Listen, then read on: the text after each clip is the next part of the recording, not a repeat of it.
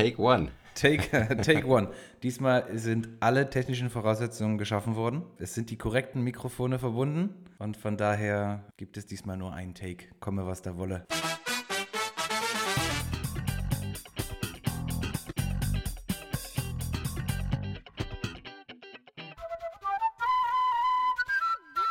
Garcia, how are you? Gut, gut, I'm gut. Hatte ein entspanntes Wochenende bis auf den Geburtstag am Samstag. Der war cool. Shoutout an Claudia. Shoutout an Claudia. Eine neue Hörerin. Oh, herzlich willkommen. Mal schauen, wie lange. Oh, war ja. Nee, aber ansonsten war es ein recht entspanntes Wochenende. Ich habe jetzt nicht dieses Wochenende, aber jetzt äh, vor ein paar Tagen tatsächlich mal angefangen, mir den Roman Jurassic Park durchzulesen. Von Michael Crichton, das Buch zum Film quasi, oder das Buch, worauf der Film basiert. Ich erinnere mich schwach, dass ich das mal in, einer, in einem unserer Quizzes als Frage irgendwie benutzt habe. Ja, das kann sein. Könnte man sagen, dass du durch diese Frage vor vielen, vielen Jahren jetzt angeregt wurdest, das Buch nochmal zu lesen? Nee, tatsächlich hat äh, Berit, unsere treue Hörerin,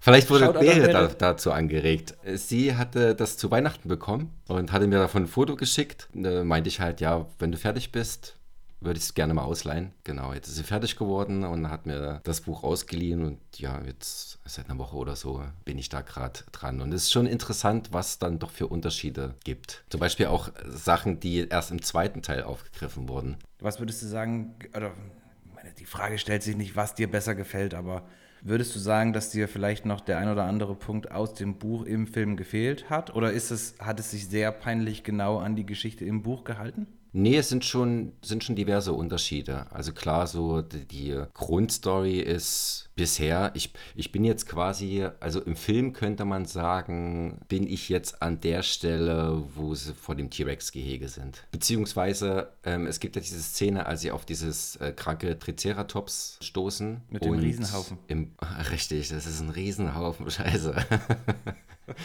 Also ich glaube, im Buch ist es ein Stegosaurier. Also jetzt bin ich gerade bei einem Kapitel, wo, sie, wo, wo ähm, der Tierarzt bei einem äh, Stegosaurier ist und die dann das Auto verlassen, um den, zu dem Stegosaurier zu gehen. Aber das kranke Tier im Film ist ja auch ein Stegosaurier, oder? Nee, das sind Triceratops im Film. Die äh, Stegosaurier, die sind gar nicht im ersten zu sehen, die kommen dann im zweiten Teil erst vor. Nee, aber bisher ist äh, gefällt es mir und ist ein guter Punkt, äh, jetzt, ob ich das Buch besser finde oder den Film oder es, steht außer Frage. Also klar, der Film, ich liebe den Film, weiß man ja. Und das war der Grund, warum ich lange das Buch nicht angefasst habe. Weil es mir den Film vielleicht kaputt machen könnte oder ich den Film dann anders sehe. Aber dann dachte ich mir, pff, es ist wie, so wie ich Remakes zum Beispiel äh, mir sch nicht schön rede, aber halt, für mich sind halt die Originale bleiben das Original. An denen ändert sich nichts, die werden nicht schlechter, nur weil es dann ein Remake gibt, äh, was schlechter ist oder besser ist, oder eine Fortsetzung äh, kommt, die schlechter oder besser ist. So ist es mit dem Buch. Also ich betrachte das dann wirklich so als zwei für sich stehende Geschichten. Werke. Werke. Das ist doch, ein, das, ist doch das, das richtige Wort in dem, in dem Zusammenhang. Es ist ein Werk, nicht nur eine Das ist Geschichte. ein Werk, richtig. Okay, super. Ansonsten irgendwelche Messerstechereien, wilde, durchgezechte Nächte, irgendwelche Kunstveranstaltungen, Wanderungen des Nächtens bei Regen. Garcia, normalerweise hast du hier so einen richtigen Knaller für uns zu Beginn der Woche oder für euch am Donnerstag der Woche, dass du jetzt äh, ein Buch liest und ja, äh, beim Geburtstag von Claudi warst. Oh, war es Claudi oder Claudia? Claudia, Claudi kannst du auch sagen. Okay, ich, ja, ich bleibe bei der förmlichen Variante. Ich kenne sie ja noch nicht persönlich, Claudia. Schön, dass du da bist. Ja, aber das ist doch dann schon eher ein, ich sag mal, eine 2 eine zwei Minus für ein Wochenende für dich, oder? Nö. Der Sonntag war gar nichts, da war Gammelsonntag, weil Geburtstag gefeiert und ging recht lange. Ihr jungen, ihr jungen Leute in Berlin, ihr feiert ja auch mal, bis der nächste Tag schon angefangen hat, ne? Habe ich gehört. Es, es, war, es war halb acht, als ich nach Hause kam. Am Morgen? Ja, Das würde ich überhaupt nicht schaffen. Also rein, rein physiologisch wäre das nicht möglich. Nicht mehr. ja. Und bei dir so? Also ich hatte hier tatsächlich noch so ein bisschen Erwachsenenkram zu tun am Wochenende. Ähm, mit Erwachsenenkram meine ich ja so das ein oder andere Thema ums, ums Häuschen rum. Plissés ist da ein ganz wichtiger Punkt, ja, ähm, damit die, Mhm. die Nachbarschaft hier nicht so reinäugen kann. Ich habe aber auch den einen oder anderen Film, oder ich habe eigentlich nur einen Film gesehen und der Rest war Serie, ähm, nämlich The Prodigy. Oder nicht, ich glaube immer noch, dass das die falsche Aussprache ist. Der, ich sage einfach mal der Protégé. Wir hatten das ja letzte Woche ganz kurz so ein bisschen als Programmpunkt äh, auch angerissen. Ich muss sagen, what you see is what you get. Es ist halt eine Killerin, ihr Mentor, passiert was Schlimmes, es gibt Grund für Rache und dann nimmt das Geschehen seinen Lauf. Äh, Maggie Q, solide. Samuel L. Jackson hat mich so ein bisschen an, an seine Rolle aus, ähm, eigentlich hat es mich an jede seiner Rollen erinnert, aber so ein bisschen noch an, an Shaft, weil den habe ich auch noch gesehen, den 2019er ähm, mit den drei Generationen Shaft. War auch ein Rewatch für mich. Aber also super lustig, super geil. Samuel L. Jackson, der einfach nur quasi konstant einen, einen dummen Spruch, ein Schimpfwort nach dem anderen äh, raushaut zum Totlachen. Und so eine abgeschwächte, eine abgeschwächte Form davon kriegst du auch in, ähm, in dem Protégé, äh, läuft bei Amazon. Michael Keaton ist eine coole Socke. Unheimlich alt geworden, finde ich, im Gesicht auch. Da haben Falten Falten. Auch an denen gehen die Jahre nicht spurlos vorbei. Nee, aber von seiner, von seinen, von seinen Bewegungen her, also sein Gesicht sieht älter aus, als er ist, finde ich. Von daher, wenn man jetzt nichts Besseres zu tun hat, kann man den, kann man den gucken. Ne? Da gibt es wenig Überraschung. Action, Action, Action. Es gibt so eine Art Twist, aber da will ich jetzt auch wirklich gar nichts dazu sagen. Ich sag mal 11 von 37, äh, 13 von 37 möglichen Coronas. Nichts Dolles, nichts Innovatives, halt solide. Ähm, und was wir noch geguckt haben, ist die Netflix-Serie von äh, Shonda Rhimes entwickelt, Inventing Anna. Das hatten wir auch ganz kurz angesprochen. Jetzt weiß ich auch inhaltlich ein bisschen mehr dazu als nur ein Titel und ein Poster. Geht um eine junge Russin, die im Teenageralter nach Deutschland gezogen ist und von da dann nach äh, New York mit der Vision, da im Bereich Mode Society eine Foundation aufzubauen, um, und so er so beschreibt sie das halt selber, um Künstlern und Modeschaffenden einen Place to be zu geben, der auch, also niveaumäßig laut ihrer Aussage ganz oben und ganz exklusiv äh, angesiedelt sein soll. Und auf ihrem Weg dahin, ohne zu viel zu spoilern, hat sie es halt nicht so mit dem Bezahlen. Obwohl sie immer vorgibt, quasi eine Erbin zu sein. Ähm, und sie spricht auch ganz viel von ihrem Vater und ihrem Trust Fund und der Vater wird das überweisen und es ist aber alles quasi ein riesiges Lügenkonstrukt, was sie, was sie da aufbaut. Und das Ganze wird äh, in der Retrospektive mehr oder weniger erzählt, weil es geht da los, wo ihr Kartenhaus, das ist jetzt auch nicht, also das ist auch nicht gespoilert, also das muss, das ist klar von Anfang an, ähm, wo das Kartenhaus in sich zusammenbricht, da setzt der Film an, weil sich eine Journalistin quasi für diese Story interessiert. Und durch ihre Interviews in dieser Miniserie, das sind, glaube ich, neun, neun Episoden, eine Stunde knapp, geht sie quasi so die einzelnen, ich sag mal, Meilensteine und Personen, mit denen diese Anna in Verbindung kam, quasi durch. Und so wird die Geschichte Stück für Stück komplettiert. Ich hatte zwischendurch mal das Gefühl, dass ein ganz kleines bisschen Länge drin ist, aber das kann vielleicht auch einfach so ein bisschen damit zusammenhängen, dass man sich vielleicht mit dem einen oder anderen Charakter nicht so stark identifizieren kann und es schon so ist, dass man die handelnden Personen in, diesem, in dieser Miniserie quasi Stück für Stück so durchgeht. Die eine ist vielleicht für, für den Zuschauer interessanter als die andere. Alles in allem würde ich aber schon auf jeden Fall irgendwas jenseits der 25 von 37 geben. Die schaffen es schon, dass man sich als Zuschauer so ein bisschen abgeholt fühlt und auch eine Emotion der Sache gegenüber entwickelt und auch so ein bisschen ein, so ein Mitgefühl. Ja, Mitgefühl ist das falsche Wort, weil sie ist ja im Prinzip schon Verbrecherin. Man kriegt schon manchmal so das Gefühl, dass man sich denkt, mein Gott, Mädchen, get a grip. Und ich finde auch, Miniserie, das Ding hat man an zwei, drei Tagen geschafft und dann ist auch gut es gibt keinen wahnsinnigen Cliffhanger und es ist auch nicht auf, auf 20 Folgen irgendwie in die Länge gezogen oder man hat auch nicht versucht, das super krass zu fiktionalisieren, als dass man daraus jetzt mehr machen könnte, als es eigentlich ist. Es, sie wurde aus meiner Sicht so knapp erzählt, wie es eben möglich war und bin mit dem Ergebnis eben in dem Maße zufrieden, dass ich sage, jenseits knapp über 25 von 37 möglichen Coronas ist. Ähm, nee, ansonsten habe ich, glaube ich, auch nichts weiter konsumiert. Ich kann vielleicht noch einfach nur so, weil, weil es mir gerade einfällt, ich war ja heute den ersten halben Tag wieder im, im Büro auf Arbeit nach meinem Urlaub. Bin schon wieder bereit für Urlaub. Kennst du das, wenn du aus dem, wenn du aus dem Urlaub kommst und dann, und ich habe wirklich diesmal, habe ich mir so ultra Mühe gegeben. Ich habe nicht ein einziges Mal in mein Postfach geguckt. Ich habe auch Kollegen, ich habe es einfach klingeln lassen, wenn mich ein Kollege angerufen hat. Äh, wir haben als, als Messenger-Dienst hier Slack, habe ich vom Telefon gelöscht und ich habe meinen Kalender quasi ausgeschalten am, äh, am Handy, sodass ich da auch keine Einladung oder irgendwas kriege. Ich habe versucht quasi wirklich die, die 14 Tage inkognito zu leben und hat, hat gut funktioniert. Hatte aber heute den Nachteil, dass ich natürlich quasi alles auf einmal äh, bekommen habe. Ich hatte, ich hatte glaube ich, 150, 150 ungelesene E-Mails. Ich hatte 75 Benachrichtigungen von irgendwelchen Leuten bei, bei LinkedIn. Ich war zu 17, 18, 19, 20, ich weiß gar nicht, ich glaube, es waren über 20 äh, Terminen eingeladen. Und äh, da musste ich mir dann quasi erstmal durchfräsen. Und wenn das jetzt auf einmal so über einem hereinbricht, und dann gehst du durch deine E-Mails und sagst, wichtig, nicht wichtig, gelöscht, gelöscht, gelöscht, wichtig, wichtig, später, gelöscht, wichtig, wichtig. und dann bist du fertig und dann gehst du da, scrollst du nochmal durch und siehst, okay, du hast jetzt hier 38 mit wichtig markiert. Als ich damit fertig war, habe ich auf die Uhr geguckt und habe gedacht, boah, 14 Uhr. Tschö mit Ö Nee, natürlich nicht. Aber ich äh, war natürlich, äh, war natürlich gleich wieder ein ganz schönes Brett zu begehen. Ja, der erste Tag nach dem Urlaub. Ich meine, Und dann habe ich noch erfahren, dass wir heute aufzeichnen. Das hat natürlich für extra Stress gesorgt.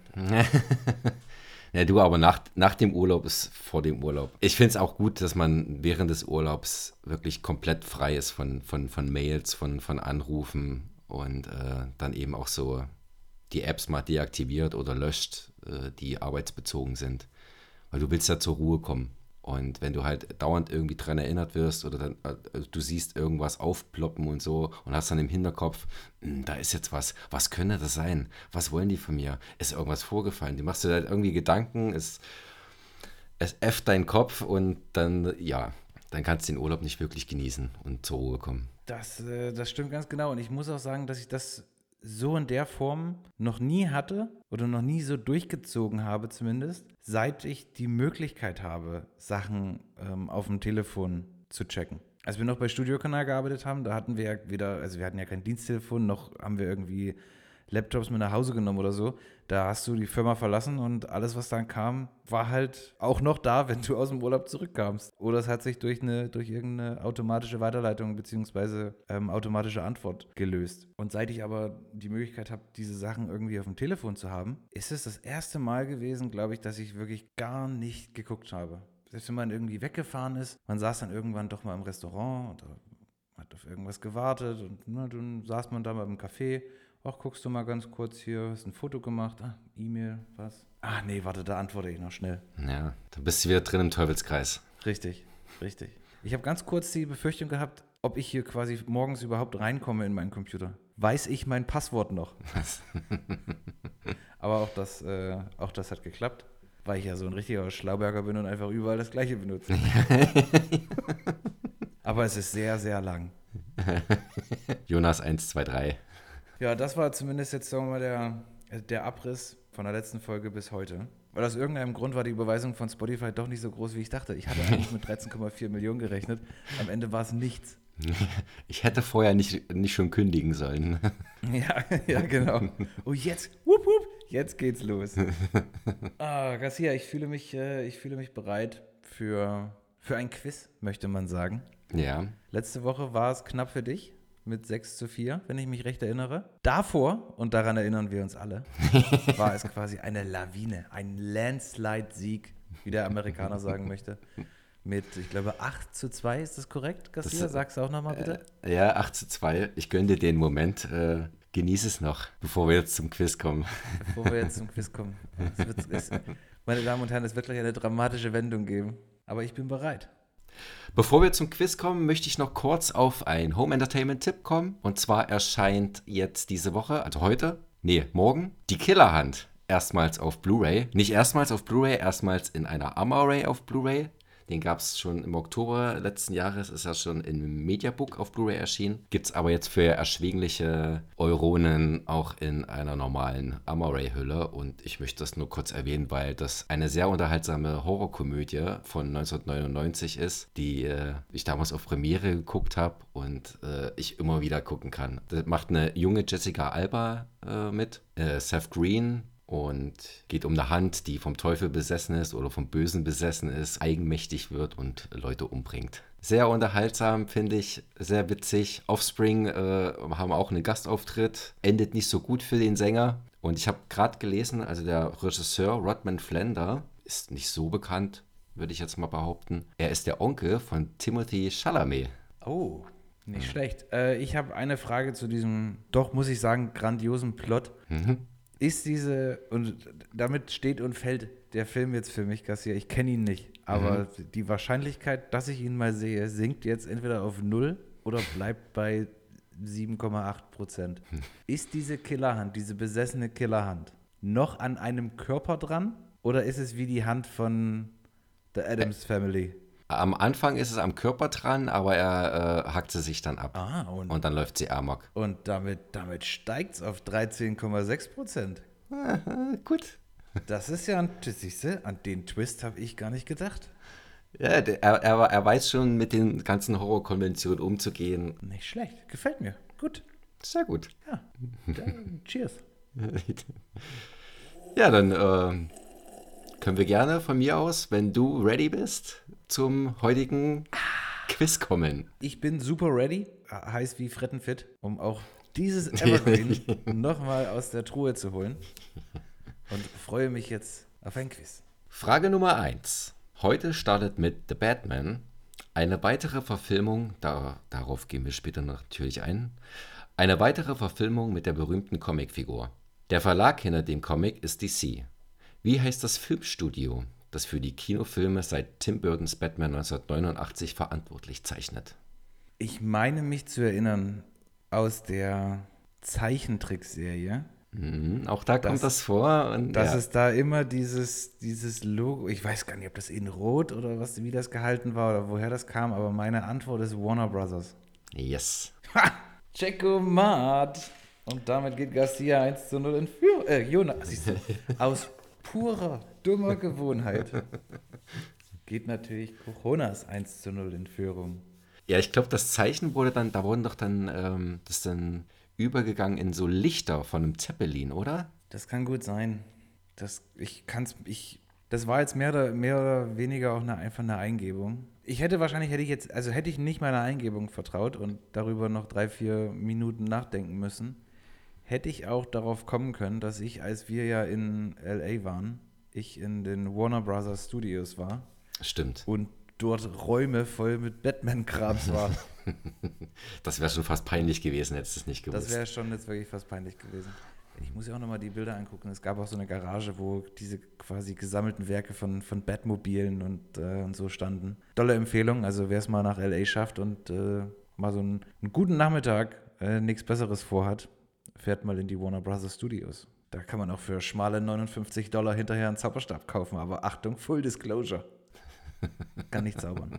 Also für das Geld hätte ich es schon erwartet. Da muss man schon, da muss man schon dolle Fanboy oder Fangirl sein. Ja. Ähm, ich habe mich dann einfach standardmäßig für eine Tasse entschieden.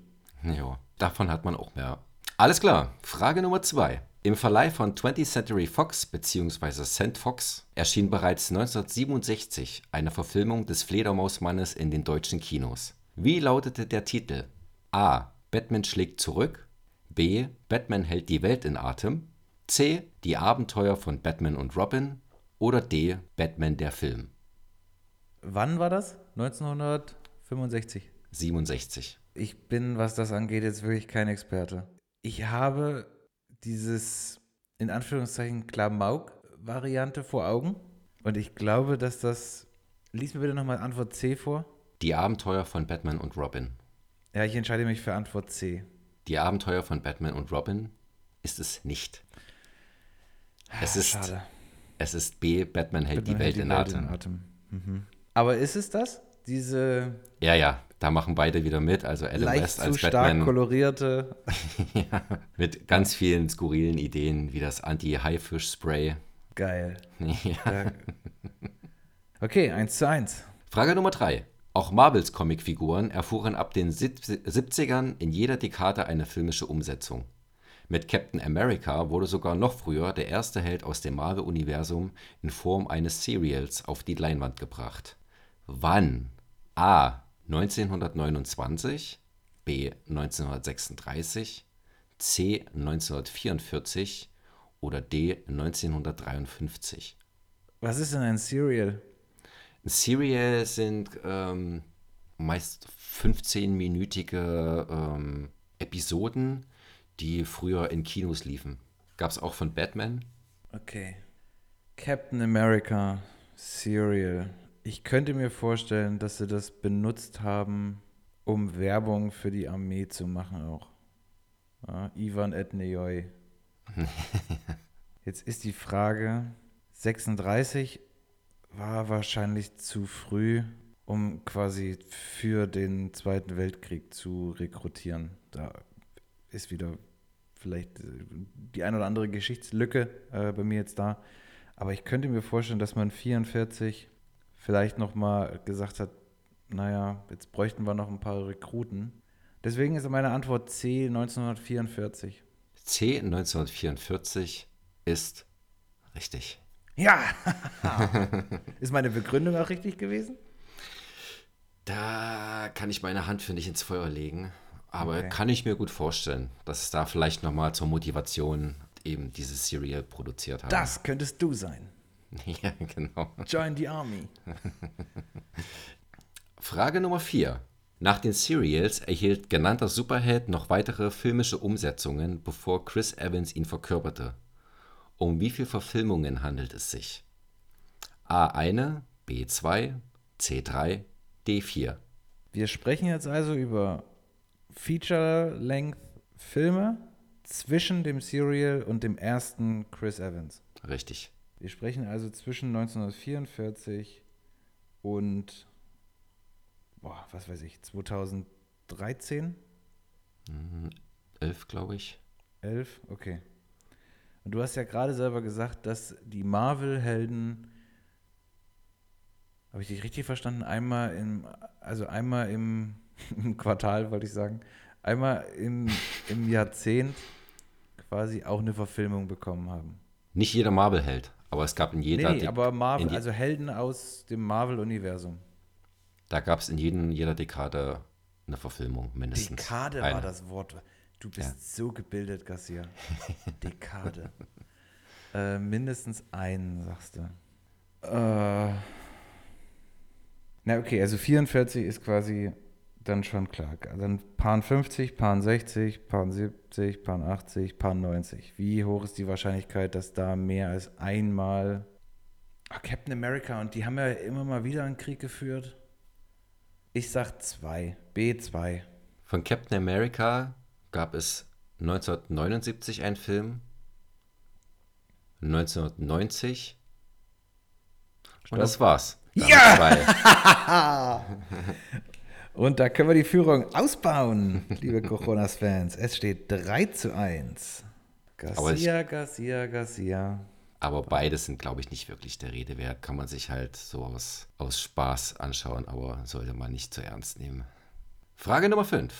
Ende der 70er Jahre wurde Marvels Hulk als Fernsehserie adaptiert, die aufgrund ihres Erfolgs auf fünf Staffeln kam. Es war das erste und einzige Mal, dass der grüne Riese nicht mit Hilfe von CGI zum Leben erweckt wurde.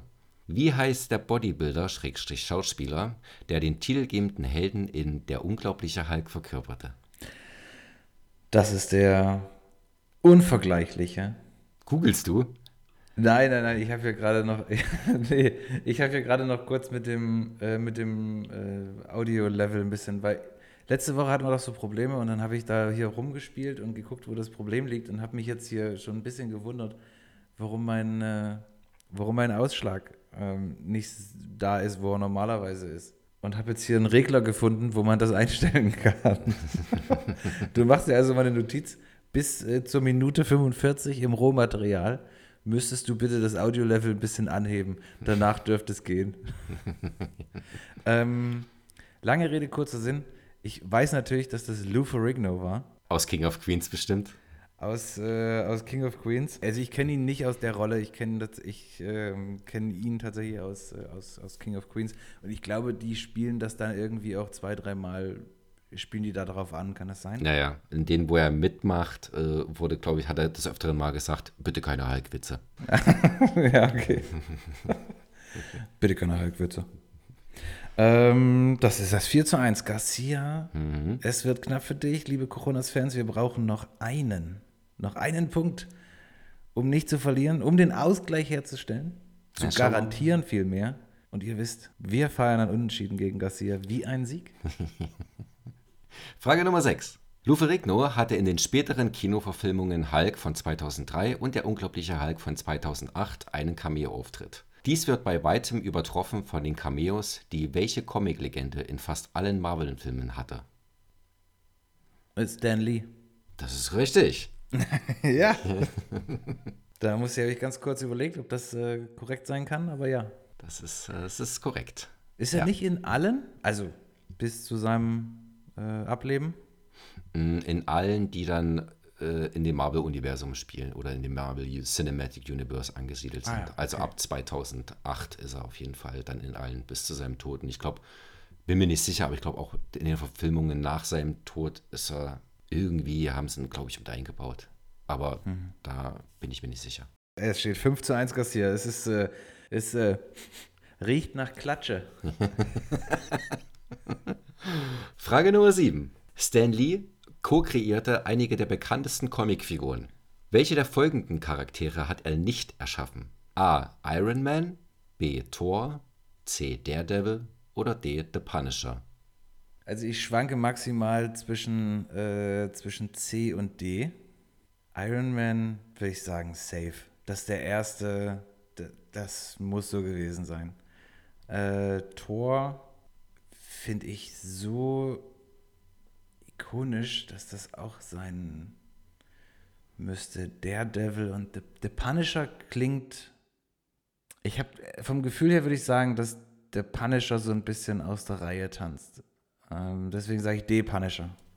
D The Punisher ist die Figur von den Vieren, die nicht von Stan Lee erschaffen wurde. Freunde, Freunde, Freunde. Ich muss ganz kurz los Lotto spielen. Das ist ja der Hammer. Frage Nummer 8. Insgesamt vier Schauspieler verkörperten die Figur des Frank Castle, aka The Punisher. Nenne mir zwei. Ähm, ja, der erste, ähm, der mir einfällt, ist John hm, Thal, heißt er, glaube ich. Oh Mann, Mann, Mann, Mann, hier aus The Walking Dead äh, spielt am Anfang mit. Ich habe den jetzt schon so oft irgendwo gesehen. In, in, ich weiß, das kann man, das kann man noch nicht zählen lassen, aber es ist, du weißt, worauf ich hinaus will, ne? Nee, keine Ahnung. Ach Quatsch, hör da auf. Okay, äh, fällt mir vielleicht noch ein. Und dann brauche ich noch einen zweiten Punisher. Oh, ähm, Mark Wahlberg hat mal den Punisher gespielt, glaube ich. Und Mann, Mann, Mann, der andere, das ist John, äh, John Berntal. Das ist meine Antwort. Äh, Marky Mark und John Berntal. John Berntal ist richtig. Mark Wahlberg ist, nee. Mark Wahlberg hat den Hitman gespielt. Was? Aber The Punisher wurde von zuerst Dolph Lundgren gespielt. Okay. Dann 2004 Thomas Jane. Und dann gab es Punisher Warzone, der wurde von Ray Stevenson äh, gespielt. Ja, okay. Nee, dann. John Berntal gibt es einen halben Punkt. Wir sind mal nicht so. Oh, einen halben Punkt. Jetzt wird er auch noch. Also es steht weil, 6 weil, zu 1 und jetzt gibt es ja halbe Punkte. Jetzt wird er großkotzig. Aber nehmen wir natürlich. 6,5. 6,5 zu 1. Hm? Achso, nee, 6,5 zu 1,5, entschuldige. du kriegst ja die andere Hälfte von dem Punkt. ja, das möchte schon sein, ne? Darauf ja, so stehe ich. ja, das ist, äh, was recht ist, muss recht bleiben. Okay, Frage Nummer 9. Vor The Punisher schlüpfte Dolph Lundgren einer. Vor The Punisher schlüpfte Dolph Nee, warte mal, ich habe dich frei. Das ist genau wie das letzte Mal. Was habe ich denn hier zusammengeschrieben? so, anders. Vor The Punisher verkörperte Dolph Lundgren eine andere beliebte Figur, die auf einer sehr erfolgreichen Zeichentrickserie bzw. Spielfigurenreihe basierte. Wie heißt die Figur? Ich bin mir, also das ist entweder komplette Ahnungslosigkeit oder, oder absolute Selbstsicherheit. Ah nee, warte, jetzt zweifle ich an mir selber, Sekunde. Meine erste Antwort, also ich hätte sofort He-Man gesagt. Jetzt überlege ich aber gerade nochmal, Dolph Lundgren, war der mal, nee, Herkules oder sowas hat er nicht gemacht. Sag nochmal, Dolph Lundgren, äh, Kinderserie, Spielzeugreihe. Zeichentrickserie, Spielfigurenreihe.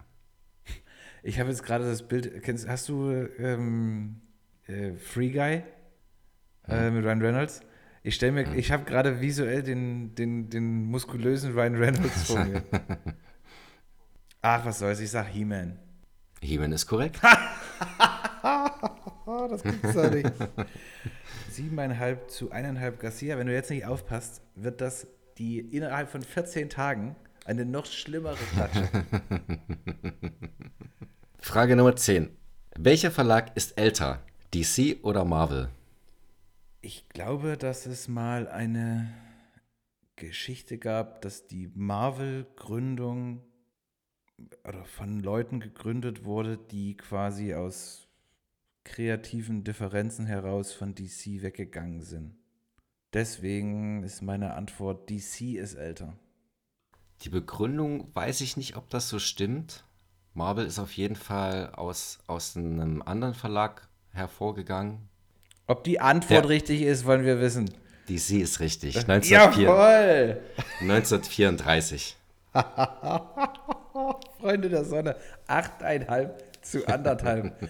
es ist nicht weniger als eine Wachablösung. Aber sehr schönes Quiz. Ja, ne?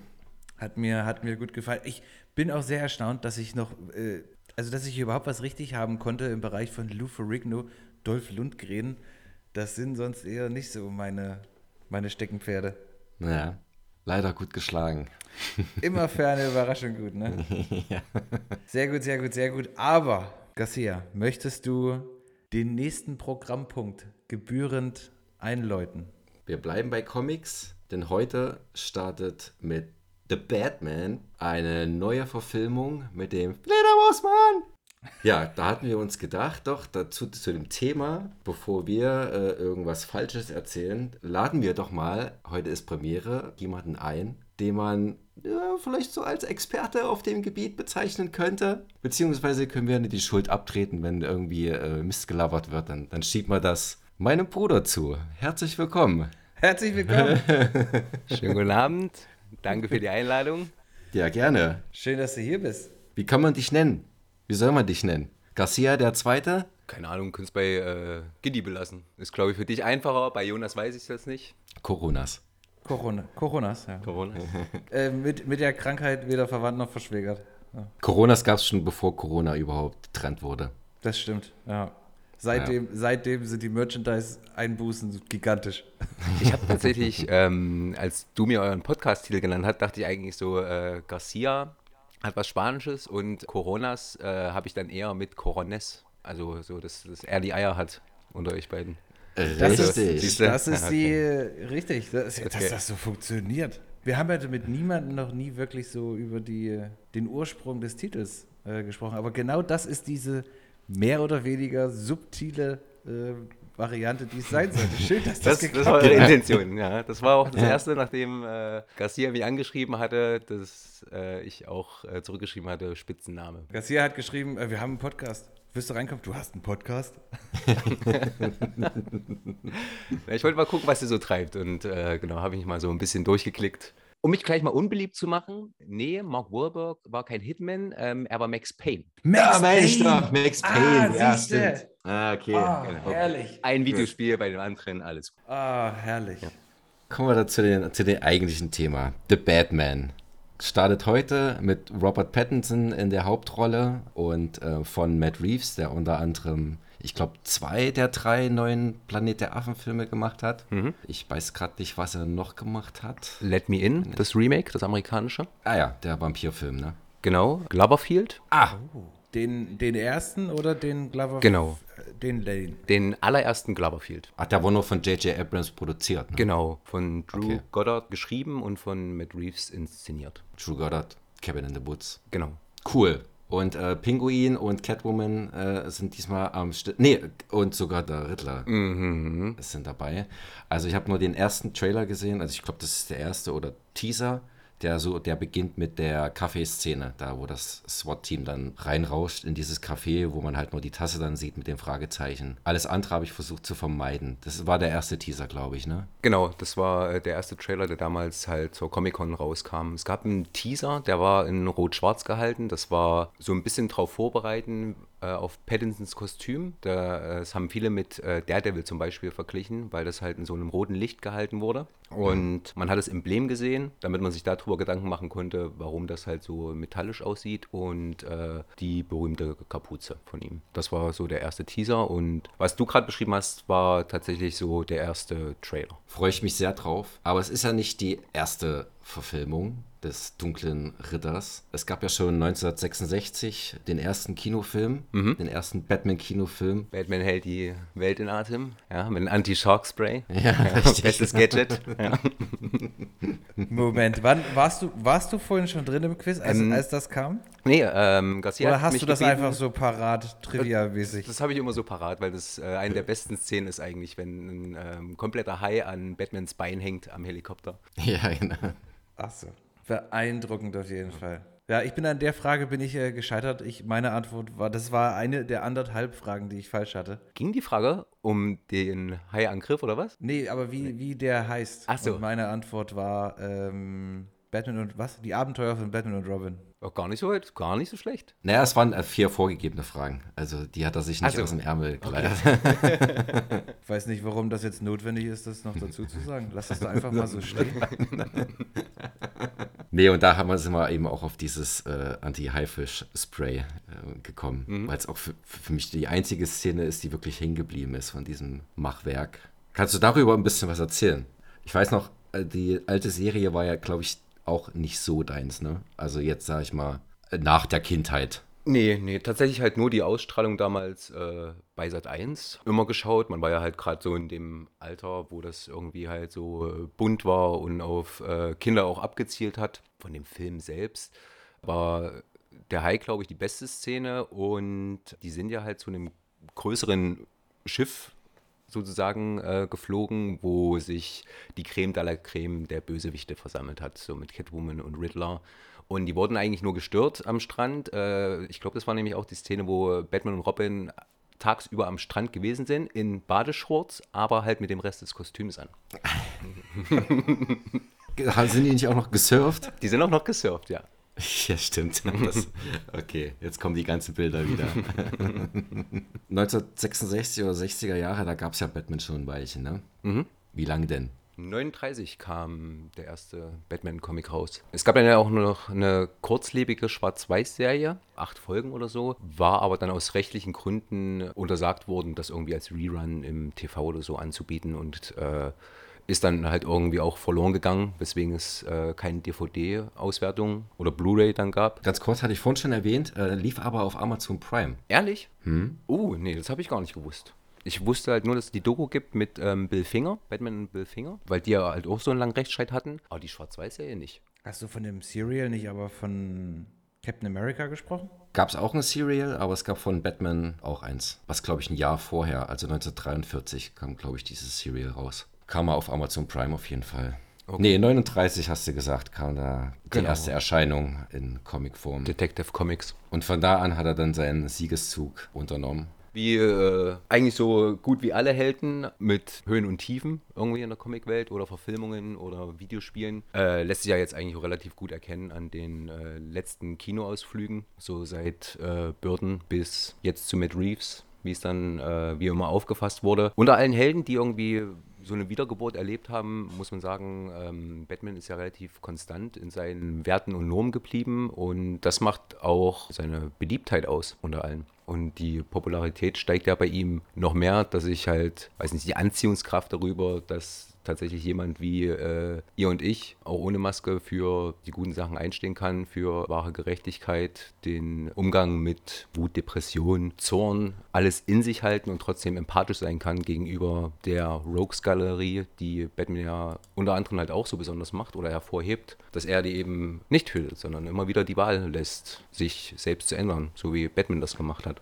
dass er den Bösewichten die Wahl lässt, meinst du? Genau. Ich meine, in der ganzen Comic-Geschichte, weiß jetzt nicht, wie äh, bewandert ihr in dem Sinne seid, aber man hat das ein oder andere ja schon gehört, dass meistens der Joker dafür verantwortlich war, Barbara Gordon zum Beispiel in den Rollstuhl gebracht zu haben, indem ihr die Wirbelsäule zerschossen hat, den Tod eines Robins auf dem Gewissen hatte und nach all den Sachen ähm, auch Explosionen in Gotham selbst, bei denen Kinder und Familien gestorben sind und äh, trotz dessen Batman ihn halt immer nur gefangen nimmt, während sich alle eigentlich fragen, so ein Terroristen, wie, also wenn es das jetzt in, im echten Leben geben würde, warum richtet man den nicht hin und beendet es damit? Aber dann würde er sich ja auf eben dieses Niveau begeben und wird dann wahrscheinlich die Grenze überschreiten und von dieser nie wiederkommen. Und ich glaube, das ich ist halt. Das hängt im echten Leben davon ab, wer und wo er gefangen genommen wird.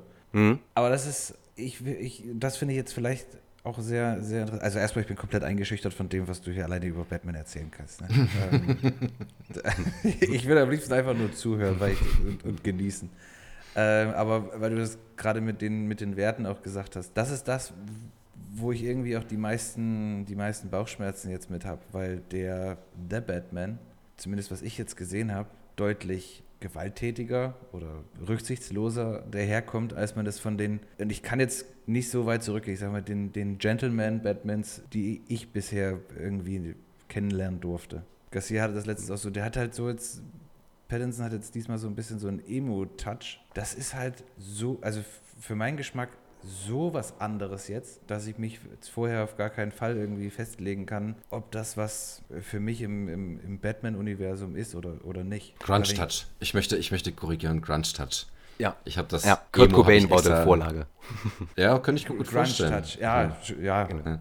Also ich, ich äh, weiß, worauf ihr hinaus wollt, gerade weil ähm, ich glaube auch äh, sein zerschüttetes Haar und ähm, man hat ihn ja teilweise halt auch ohne Maske gesehen, aber halt wirklich mit den schwarzen Augenringen, wie es äh, im Comic eigentlich ist. Da haben viele halt auch den Verweis gemacht, dass es halt so emo-mäßig sein könnte. Das mit der Gewalt ist eigentlich ein guter Hinweis. Da gab es mal ein wunderbares Zitat in den 80er Jahren, als äh, Frank Miller sozusagen mit Dark Knight Batman äh, neu interpretiert hat. Hat ein Polizist auch angesprochen, ey, lassen Sie den Verbrecher los, sonst werden Sie ihn töten. Und in dem Moment hat Batman ihn halt äh, einen Arm gebrochen und ein Bein und hat dann gesagt, so, er ist jung, er wird lernen, wieder zu laufen und seine Hände wieder zu bewegen, aber das Einzige, was bleibt, ist, dass er halt ab sofort Angst hat und Respekt vor anderen Sachen. Also der Gewaltaspekt war eigentlich auch äh, schon immer gegeben und ist ja ab und zu notwendiges Übel. Ich meine, jeder, jeder von uns, also, also ich sage das ja einfach mal so fern raus, mit den Erfahrungen, die ich so gemacht habe, ist ja immer, wenn man zum Beispiel gewisse Videos sieht, sei es irgendwie jemand tritt einen Hund und der Hund beißt zurück, freuen wir uns ein bisschen. Ja? Er hat seine Rache verdient. Und wenn jemand mit einer Waffe auf jemanden zielt und den ausraubt und ihm danach die Waffe abgenommen wird und ihn damit auf den Kopf gehauen wird, so um kurz Alarm zu legen. Du, du, du. Ja, siehst du? Genau. Und dann lacht der Nächste. Also das ist ja halt äh, auch so ein bisschen Freude. Und ähm, gerade wenn es irgendwie um kriminellen Abschaum gibt, was ja dann in Gotham City so die Verkörperung des absoluten Verbrechersumpfes ist, äh, dann ist das halt so das einzige Mittel, dass die lernen halt dieses Monster in der Nacht äh, komplett zu fürchten. Und egal, was die tun und äh, wie die das handhaben, immer damit rechnen zu müssen, dass denen dann auch was angetan wird. Das stimmt. Das ist natürlich ein Aspekt, den kann man nicht leugnen. Solange, solange nichts passiert, also in Anführungszeichen nichts passiert und immer eben, wie, wie Garcia sagte, nur du, du, du passiert, solange lernen die, diese kriminellen Individuen es wahrscheinlich auch nicht. Erst wenn du, also blöde das klingt, vielleicht Angst um die körperliche Unversehrtheit haben musst, Mhm. weil eben einer, anders als Polizisten, bereit ist, ich sag mal, die Extrameile zu gehen, dann zeigt das wahrscheinlich erst Wirkung, leider, ja. Aber Frank Miller ist ein guter Stichpunkt. The Dark Knight hat er, war, glaube ich, der erste Batman-Comic, den er geschrieben, gemalt, ge, äh, du weißt schon. genau, als Autor tätig gewesen ist. Als Autor tätig gewesen ist, ja. genau. Frank Miller kennt man von Sin City. Das war dann der Punkt, wo dann Batman auch wieder ernsthafter wurde, oder? Oder war das schon. Ich habe mal gelesen, es gab diesen Zeichner, der unter anderem auch das Artwork zu Grizzly gemacht hat, von 76. Und der, Neil Adams heißt der, und der hat auch ich bin mir nicht sicher, sowohl X-Men äh, hat er lange gezeichnet und auch Batman. Und Batman dann eben wieder in eine etwas düsterere Richtung, nachdem der halt zu so einer Witzfigur verkommen ist durch, ähm, durch, diese, äh, durch die TV-Serie. Aber ich glaube, The Dark Knight von Frank Miller war dann ja so der Punkt, wo, dann, wo man dann so endgültig Batman als ernsthafte Comicfigur angesehen hat das Angehauchte war eigentlich schon ähm, relativ am Anfang, ihn halt äh, hauptsächlich immer in der Nacht auftreten zu lassen und ihn zu so einer Art Albtraum für die Verbrecherwelt als eben jenes darzustellen. So richtig dunkel gezeichnet und die ähm, erwachseneren, erwachseneren Geschichten, die daraus resultierten, die kamen tatsächlich dann erst mit Frank Miller, weil vorher gab es ja noch diesen ähm, Comic Code of Authority, die dafür sorgten halt, dass man keine Waffen zeigen durfte oder kein äh, keine Waffe, die abgefeuert wird. Die Gewalt war halt äh, hinter so Krach-Pau-Sachen zu verstecken. Und in den 70ern hat es halt äh, stark geschwankt bei den Batman-Comics, ähm, eben weil parallel Krieg war und man auch wollte, das Verbrechen, das Unseriöse zu zeigen, was da alles mit reinspielt. Und dann plötzlich ist man aber wieder in diesen Hippie-Aspekt abgedriftet, was halt so eine komplett wilde Zeit für Comics gewesen ist. Deshalb haben die auch so einen großen Abbruch gehabt. Dann kam der 80er. Und diese ganze Zeit danach, ähnlich wie es ja auch Nolan äh, mit seinen Filmen gemacht hat, alles so die Auswirkung von 9-11 und wie die Menschen damit umgegangen sind. Unsere Zeit hat im Endeffekt dafür gesorgt, dass auch die Comics immer erwachsener und reifer geworden sind, weil man dann auch den Anspruch hatte, ähnlich wie bei Zeichentrickserien, ja, das ist nicht nur für Kinder, sondern auch Erwachsene können daran Freude und Spaß haben. Und vor allem können halt auch Geschichten erzählt werden, die es nicht im Mini-Zeitungsformat, wie ja im Kiosk um die Ecke gibt, sondern ähm, man hat es dann richtig in so Hardcover verpackt und dann halt um Comic-Shops zwischen andere Serien gepackt, die dann halt eher mit ähm, Blut und Intrigen und Affären und äh, Krieg gepasst haben. Marvel ist ja auch dann die Route gegangen, um das halt ein bisschen erwachsen zu erzählen, mit äh, Spider-Mans Tod oder der Verlust von Gwen Stacy, also halt wirklich die Themen, die äh, mit den Kindern im Endeffekt aufgewachsen sind, mit den Figuren zu transportieren in die, in deren 20er, in Familiengründung, in die Probleme, die einem als Erwachsene dann halt begegnen. Im Sinne von Gier, Verlust, Wut, den Umgang damit. Ja, in den 80ern kam es dann ja auch, nach langer Zeit gab es dann ja wieder eine Verfilmung, diesmal unter der Regie von Tim Burton. Ich weiß gar nicht, ob die, diese Verfilmung von Tim Burton, ob die sich auch an bestimmten Comics orientiert oder einfach, ob sie die Figuren nimmt, die bereits aus den Comics bekannt sind, wie eben der, der Joker und äh, Harvey Dent, wobei der ja nicht so ganz entwickelt wurde jetzt in dem, äh, oder so etabliert wurde wie in den Comics. Da wäre meine Frage, basiert das auch auf bestimmten Geschichten aus den Comics oder sind das dann wirklich nur, man hat die Comicfiguren genommen und dann in eine Geschichte verpackt, die völlig neu ist? Bei ähm, Tim Burton war es so, dass er äh, sich die Figuren und gewisse Thematiken halt zu eigen gemacht hat. Der war ja halt schon immer fasziniert von der deutschen Architektur in den früheren Filmen und hat. Der Expressionismus, ja. Ja, und ja. ähm, hat halt äh, dieses Gotische dann halt äh, auch so faszinierend gefunden, um das äh, anzunehmen. Geplant war ja auch eine Robin-Variante bei ihm. Tatsächlich, was am Anfang auf Kritik gestoßen ist, was dann aber auch teilweise Kanon gewesen ist in einigen ähm, Seitengeschichten, ist halt die Identität vom Joker schon zu verraten. Wenn dich noch daran erinnerst, er ist ja dann draufgekommen, dass eben dieser Jack Napier seine mhm. Eltern erschossen hat und dann zum Joker geworden ist, damit das äh, für die Filmform halt so einen vollendeten Kreis hat. Aber es gab halt niemals einen Namen bis dato für den Joker, für die Person, die er früher gewesen ist. Also das haben sie tatsächlich Und dann im ersten, äh, in, dem, in dem ersten Burton-Film dann quasi genau. erfunden, sozusagen. Ja. Jack Napier ist ja auch, glaube ich, der Name von irgendeinem bekannten Bösewicht, ne? Äh, Gangster, Bösewicht, Halunken. Aber meinst du aus dem Real, äh, aus, aus, dem, äh, aus der realen Welt oder was? Ja, das ich glaube, ne? Gab es da nicht Ähm, ich weiß nicht, ob der sich ori- orientiert hat an äh, jemanden aus der Mafia. Aber ich glaube, die hätten Probleme damit bekommen, hätten die tatsächlich äh, den Namen übernommen. Vito Corleone, a.k.a. der Joker. Die hatten ihre eigenen Probleme mit der Mafia. Ja. Also Jack Nicholson als, als Joker, der macht, der macht mir heute noch Angst. Ja, der spielt den auch gut. Aber es ist krass, was sie dafür unternehmen mussten, ne? oder was, was, sie, äh, was, was sie bereit waren, da ähm, ihm, ihm zu bieten, damit, die, damit sie ihn als Joker bekommen. Wie viel Prozent an den Umsätzen haben die vereinbart? vereinbart? Ich weiß, dass er extreme gute Deals rausgeschlagen hat äh, und ja, immer noch davon leben kann, aber ähm, prozentual äh, genau weiß ich es gerade eben nicht. War auf jeden Fall sehr überrascht aufgrund des Erfolges, wie viel Geld ihm dann in die Tasche geflossen ist. Entweder damals oder heute umgerechnet, inflationsbereinigt, hat er aus diesem ganzen Deal 90 Millionen Euro, Dollar rausbekommen. Also quasi mit der Gage und dann eben den Prozenten sowohl an den Umsätzen, an den Kinoumsätzen und äh, Merchandise, glaube ich auch. Ne? Merchandise hat er, glaube ich, auch profitiert von. Das ist schon ein äh, krasser Deal. Also Ja. auch, dass sie ihn dann trotzdem eben halt nehmen. Das ist dann schon, weil es kam ja, kam ja auch noch irgendwie andere Kandidaten, die da in Frage gekommen wären. Aber er war ja Äh, zu der Zeit halt ein relativ gutes Zugpferd. das stimmt. Ich, mich hat es nämlich auch immer früher als Kind verwirrt, warum Jack Nicholson als erstes genannt wird und dann Mhm. erst Michael Keaton. Aber gut, das stand auch im Vertrag, er bekommt First Billing. War ja dann auch bei äh, Batman und Robin der Fall. Habe ich mich auch gefragt, warum Arnie zuerst genannt ist. Er spielt doch gar nicht Batman. ja, okay, na gut, da konnte ich es verstehen. Da war eben Schwarzenegger schon äh, die größere Nummer als George Clooney. Und als ich den ersten Batman gesehen habe, da war für mich Keaton und Jack Nicholson, sag ich mal, ebenbürtig. Also da hatte ich von beiden Fil äh, Leuten jetzt nicht so viele Filme gesehen.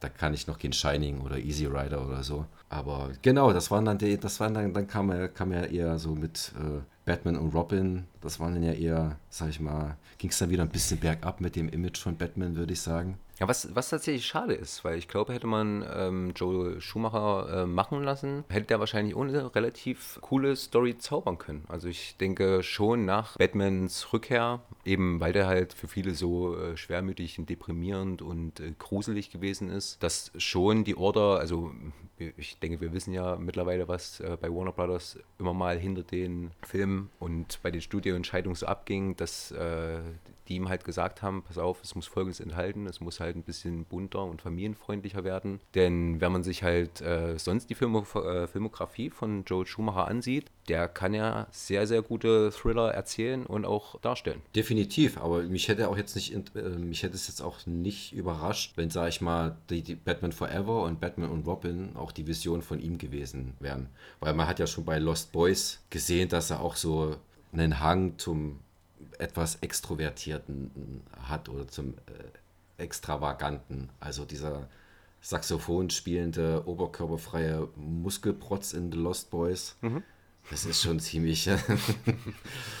äh, und dann halt diese äh, Glamour-Rock-Vampire, das hat ja schon irgendwie was, was äh, ähm, Schillerndes. Und deswegen hätte es mich jetzt auch nicht verwundert, wenn das, wie gesagt, die Version, äh, Vision von Schumacher gewesen wäre, Batman Forever und Batman und Robin so zu inszenieren, wie, zu, zu inszenieren, wie es äh, wie es dann letztendlich inszeniert wurde. Aber ich kann natürlich auch den Einwand von Warner verstehen, dass die halt nach dem dennoch recht erfolgreichen Batmans Rückkehr dann aber auch eben auf die Kritik eingegangen sind und meinten, ja, es ist, äh, war jetzt düster, düster genug und äh, zu, äh, zu trist und zu gruselig. Lass mal ein bisschen wieder fröhlicher werden. Ja. Ja, wo, wobei, äh, also ich glaube, wenn dann ist Batman Forever eher ein Produkt von Joel Schumacher. Wie du sagtest, das, was bei ihm halt früher auch immer mal so mit reingeflossen ist in Filme, ähm, fand ich dort aber relativ gut dargestellt, sei es irgendwie halt die Gangs mit den äh, ganzen Neonfarben und so. Das war ja halt nicht äh, überbordernd, das ganze Bild einnehmen, sondern es war ja trotzdem eine Grunddunkelheit.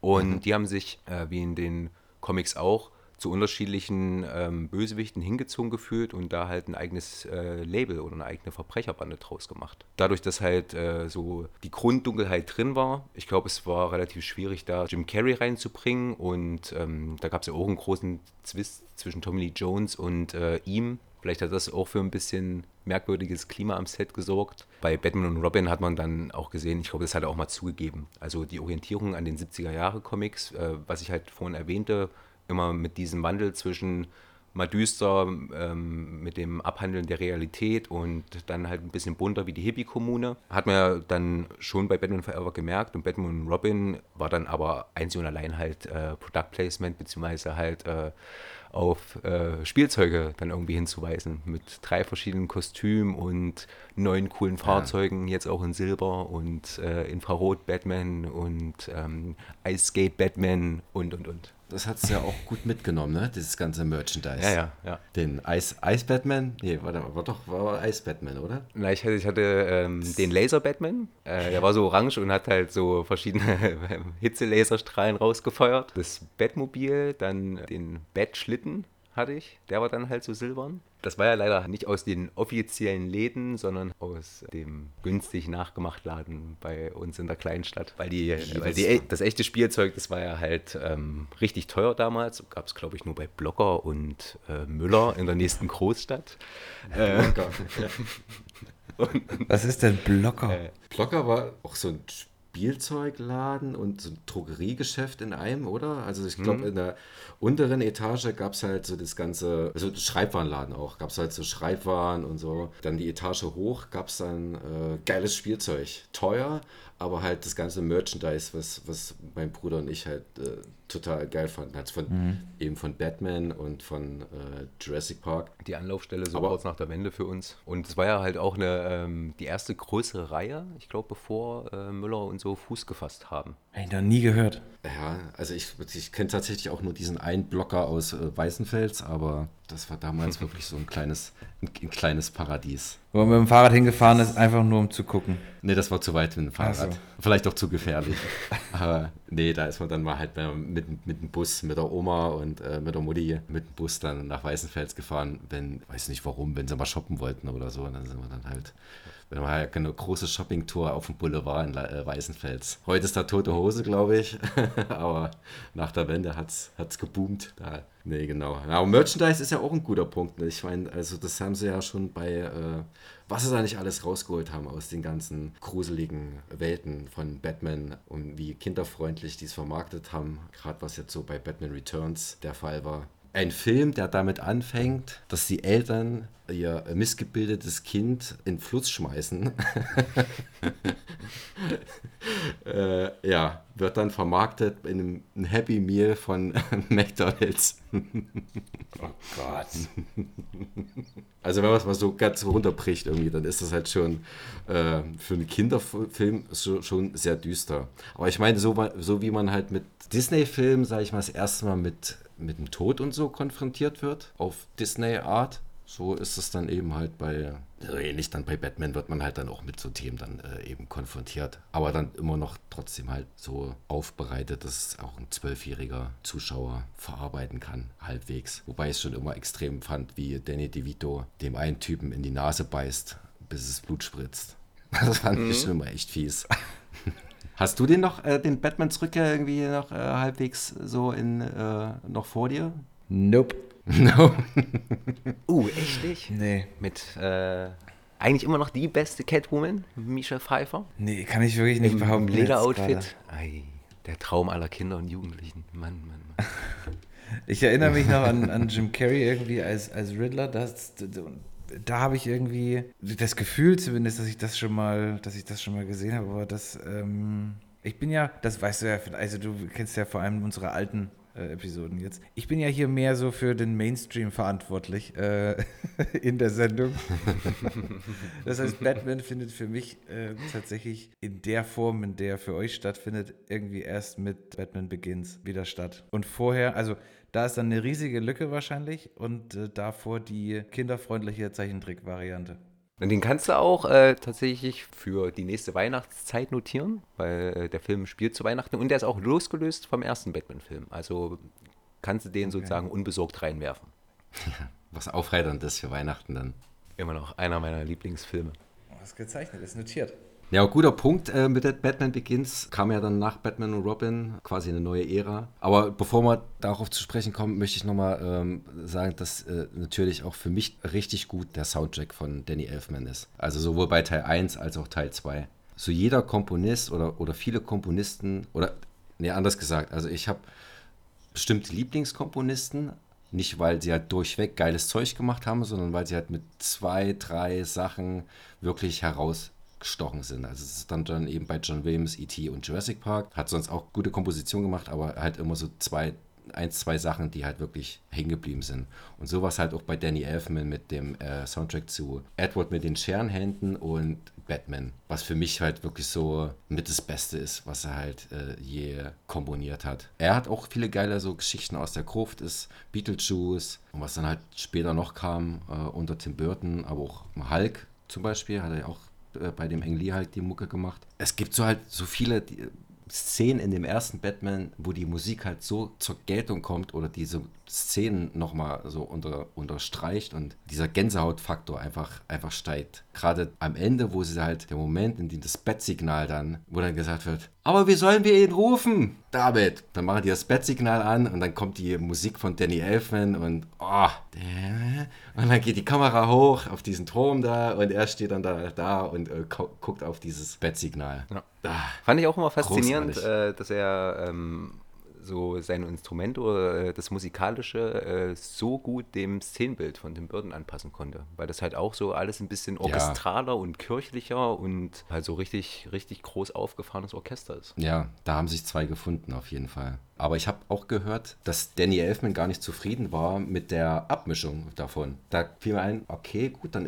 liegt es vielleicht nicht nur an meiner Soundanlage, dass der Soundtrack so klingt, wie er klingt. Er klingt geil, aber man hat also manchmal fehlt da so ein bisschen, man hat so das Gefühl, es ist manchmal nicht so ab, richtig abgemischt, wie es hätte abgemischt sein sollen. Ich weiß nicht, ob du das auch schon gehört hattest, aber. Oder äh, allgemein sein Soundtrack damals im Studio. Der Soundtrack damals, das Orchester, die ganzen Aufnahmen, ja. wurde halt nicht so richtig, äh, ja, nicht entsprechend abgemischt, so wie er das vorgesehen hatte. Nee, ist, ist, ist, ist mir neu. Höre ich zum ersten Mal tatsächlich. Also ich finde auch der, den Sound bei Batman Rückkehr qualitativ auch besser oder ja, ist dann schon eingegroovter. Das wollte ich nochmal loswerden. Die Musik von Danny Elfman, ganz großartig. Bin auch sehr stolz auf meine Vinylplatte.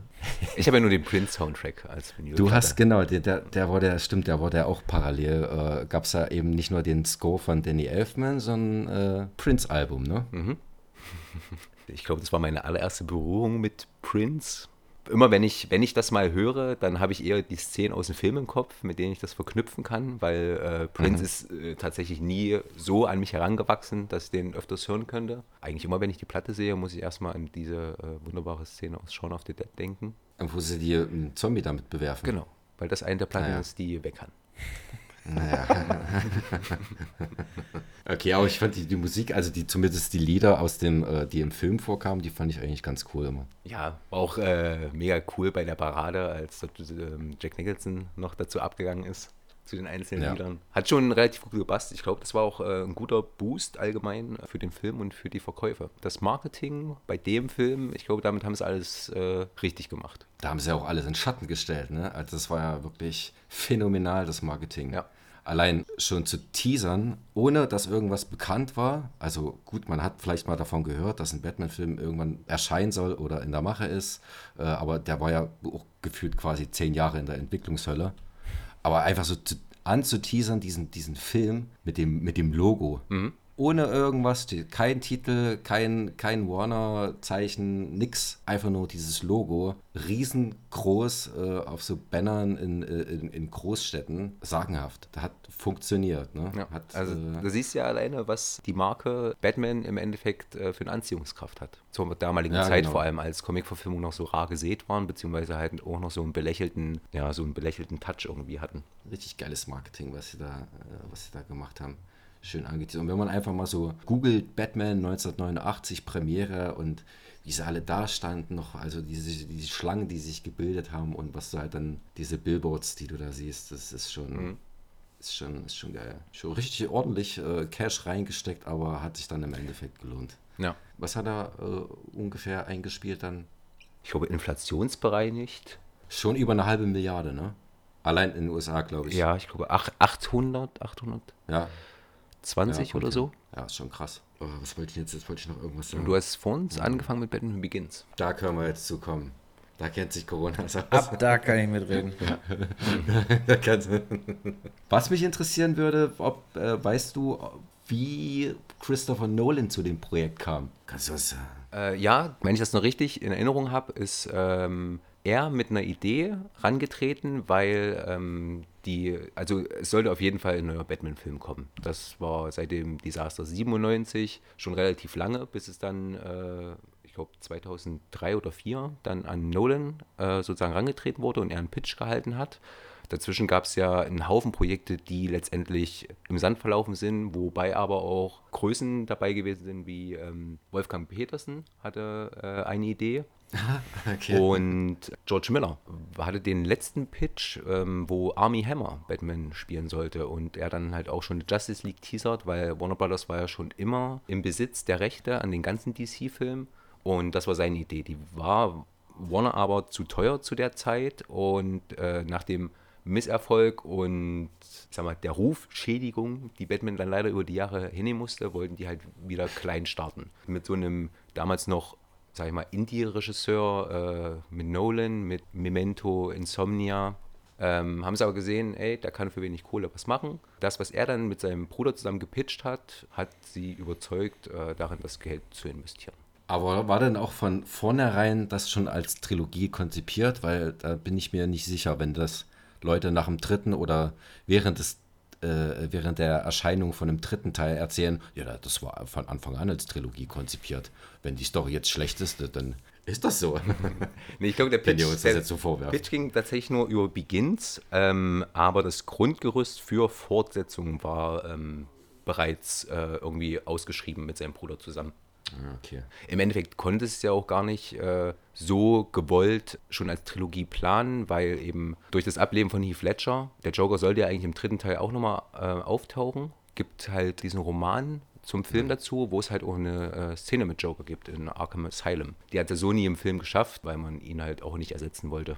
So ist eher daraus entstanden, alles so ein bisschen on the fly zu machen. Also nie wirklich als Trilogie konzipiert. Aber Nolan hat gesagt, wenn es erfolgreich wird, dann wird er wahrscheinlich nie über eine Trilogie hinausgehen. Ja, finde ich auch eine runde Sache, so eine Trilogie. Es wurde ja auch an sich in dem Kosmos alles erzählt. Na, und in sich abgeschlossen. Also viele Fäden, die ja in Begins und Dark Knight ähm, aufgegriffen wurden, äh, wurden ja halt dort sozusagen ähm, dann beendet. Mit äh, der Geschichte rund um äh, Liam Neesons Charakter Oh, da weiß ich was. Was, wie heißt er?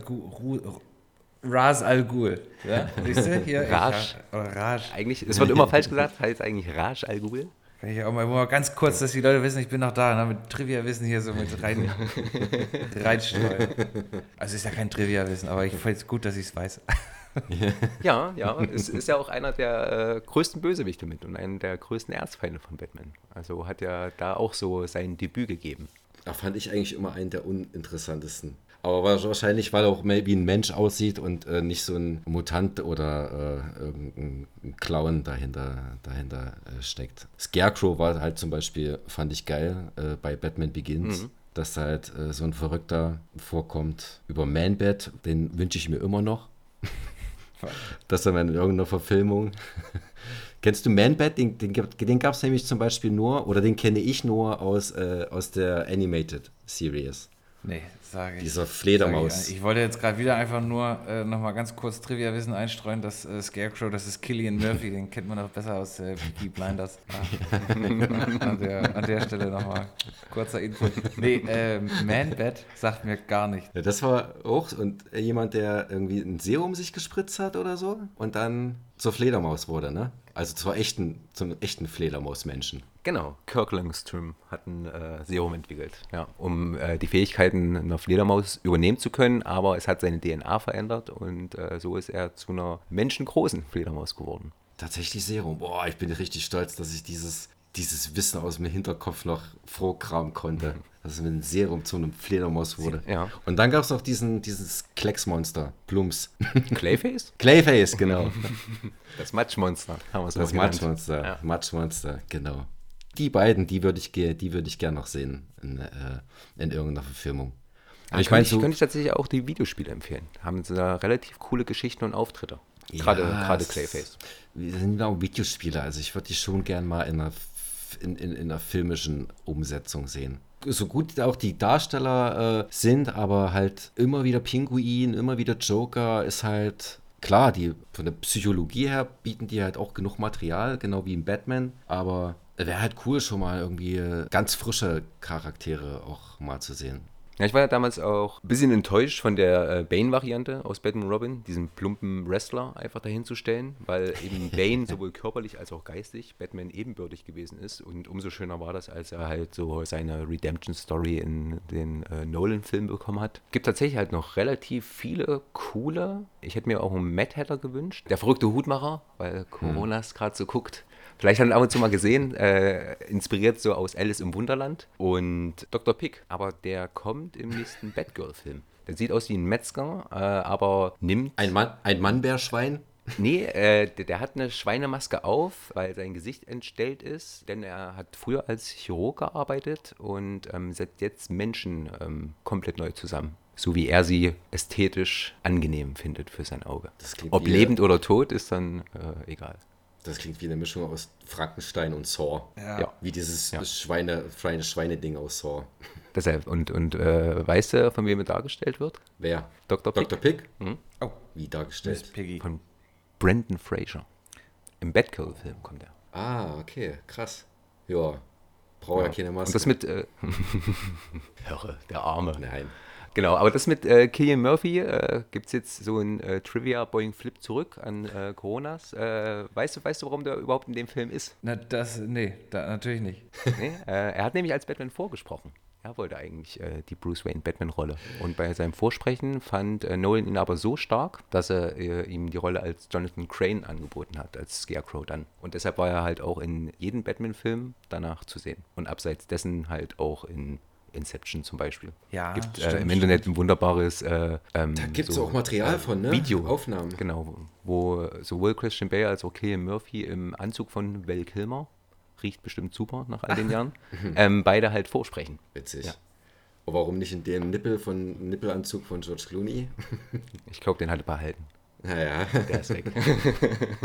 Für da müsste ich nochmal in meinen Fotos, äh, in meinem Fotoalbum kramen, ob ich davon auch äh, Fotos gemacht habe der, bei der Warner Tour. Stimmt, genau. Coronas uh. war nämlich bei der, bei der Warner Tour, als wir in äh, LA waren. Ah, cool. Da ich viele, viele Batman-Sachen fotografiert auf jeden Fall. War, war das äh, parallel irgendwie die, die große Ausstellung zum 80. damals? Hm, warte mal, der 80. war, glaube ich, 2019 dann, ne? 2019? Mal, wir waren, mhm. wir waren 2019 dort, aber ah, 80, ab da war es jetzt in Bezug zum, ach, ich glaube. Also ich hätte nur gelesen, dass in LA ganz groß aufgefahren wurde, deswegen. Und halt so relativ alte Replikas äh, wiederentdeckt wurden. Also vielleicht war das in dem Jahr, wir waren ja im November dort. Das mhm. ist ja dann schon, vielleicht, vielleicht haben sie da schon wieder ein bisschen abgebaut. Alles, äh, alles für den Winter, äh, Winterfest gemacht.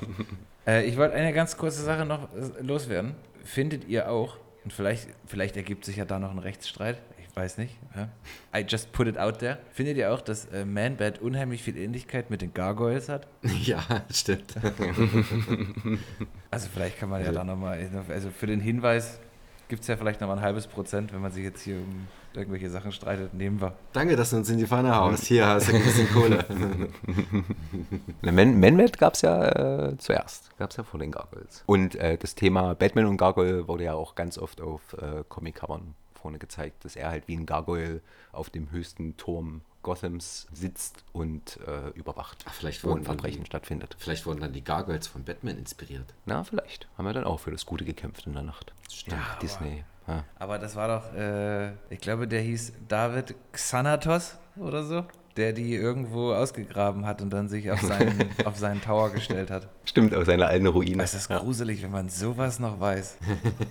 Xanatos hieß der Mann. Und der hatte so einen Pferdeschwanz irgendwie noch, ne? Ja. Ich muss mir dann erstmal kurz äh, das, Intro, das Intro geben bei YouTube.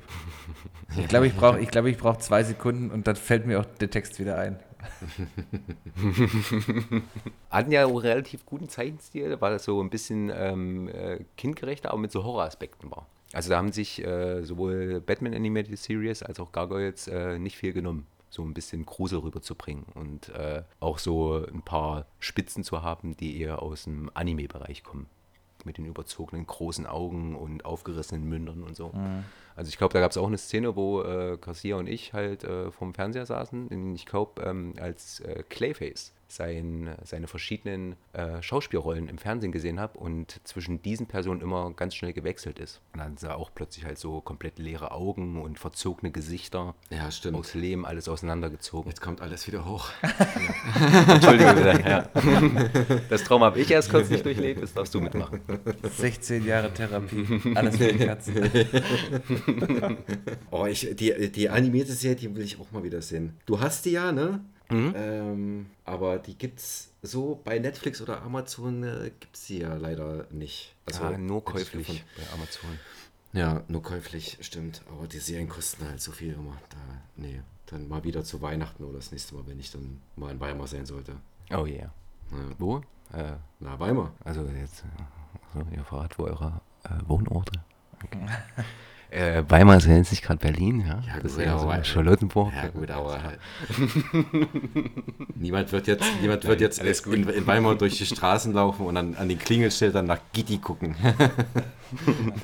Äh, Also macht dir wirklich gar keinen Kopf. Wir kennen alle unsere Hörer persönlich. ja, genau. Also ihr drei da draußen, ne? Kein Klingelputz veranstalten. Genau. Berit, Claudi, Stefan, grüße euch. Gibt es noch was Interessantes, äh, interessante Trivia zur Dark Knight äh, Dark Tri Trilogie zu, zu erzählen? Ich war ja echt traurig, also ich musste ja, mich berührt das immer wieder, wenn, wenn sie da wieder Michael Caine an dem Grab von Bruce Wayne steht. Ja. Ich habe es. Nee, was sagt er? Ich wollte es nicht dazu kommen lassen. Oder irgendwie sowas. Auf jeden Fall erzählt er was und weint dabei und äh, das ist schon irgendwie. Ja, wo, wobei da äh, gab es auch ähm, im Trailer eine Szene im Treppenhaus zwischen Bruce und ihm. Die kam äh, ganz kurz im Film, so bevor sie sich getrennt haben, bevor äh, Alfred dann weg ist. Und äh, die ging eigentlich noch weiter. Und da hat Alfred auch was gesagt, was Bruce Wayne halt zu Tränen gerührt hat. Ähm, fand ich im Trailer großartig. Äh, schade, dass es halt irgendwie im Film nicht gepasst hat, aber vielleicht, weil es dadurch ein bisschen ersetzt wurde, dass dann noch die Grabszene kam, äh, kam, dass er halt sein Versprechen nicht halten konnte gegenüber den Waynes um auf Bruce aufzupassen. Nö, ansonsten äh, Trivia-mäßig, außer der Austausch von Katie Holmes. Ähm, Stimmt, das war, das lag doch an der, einfach weil sie von dem ganzen, de, den, den Fokus vom Film verlagert hat auf diese Ehe mit Tom Cruise damals, ne? Als es da Genau, ging das ja richtig äh, los. Das größte Problem war ja, sie hat ja ähm, auf den roten Teppichen eher ähm, Werbung für Krieg der Welten gemacht zu der Zeit. Äh, so. Wegen Tom. Und das hat äh, Warner so gar nicht gefallen. Ja. Und auch wenn Batman ein Zugpferd ist, das war ja gerade eben Nee, so warte- ähm, warte mal, warte der mal. Wiedereinstieg. Warte mal, Krieg der Welten war 2015. Nee, der mit, der mit Tom Cruise. Ach nee, das war 2005. Alles klar. Nee, hab nichts gesagt. Oh. Stimmt. Oh, ich bin 2005. Oma im Kino. Ja, gleich nach der Batman. Ja. Stimmt, Äh, stimmt, genau. Ja, und waren sie halt alle so ein bisschen durchgedreht und äh, ich glaube, zu der Zeit war halt auch Tom Cruise Interview und jeder ähm, wollte sich so ein bisschen distanzieren, weil sie äh, so die Publicity halt von dem eigentlichen Film weggenommen hat und eher Bedeutung halt auf äh, die Projekte ihres damaligen Mannes äh, sowie auf äh, deren Beziehung gelegt hat, wurde es dann kurzerhand ausgetauscht. Fand ich gar nicht so schlecht, obwohl ähm, die Art, wie es Maggie Gyllenhaal dann gespielt hat, ein bisschen äh, tougher und äh, besser rübergebracht hat. Also hätte mich wahrscheinlich gefreut, hätte sie schon in Batman Begins mitgemacht. Es gibt tatsächlich Leute, die äh, Batman Begins gar nicht kannten oder dachten, dass The Dark Knight tatsächlich der erste Film ist. Hm? Ja, ich möchte keinen Namen nennen, aber äh, einer, dessen äh, Filmwissen ich dann doch schätze, beziehungsweise der äh, sich relativ gut in Film auskennt, äh, wusste lange Zeit gar nicht, dass es ein Batman Begins gibt. Ich weiß, du sprichst nicht von mir, aber du hast es gerade nicht gesehen. Ich habe mich, auch- ich hab mich auch gemeldet. Äh, Ach so, tatsächlich? Ich habe das auch erst hinterher gerafft, dass äh, Batman Begins der Vorläufer ist von The Dark Knight. Oder so, genau, das war jetzt, okay, man, man kannte den Batman Begins vielleicht, aber hat ihn nicht dann eben den Dark Knight zugeordnet. So wie das bei, bei, dir jetzt dann wahrscheinlich der Fall war. Das. Ja.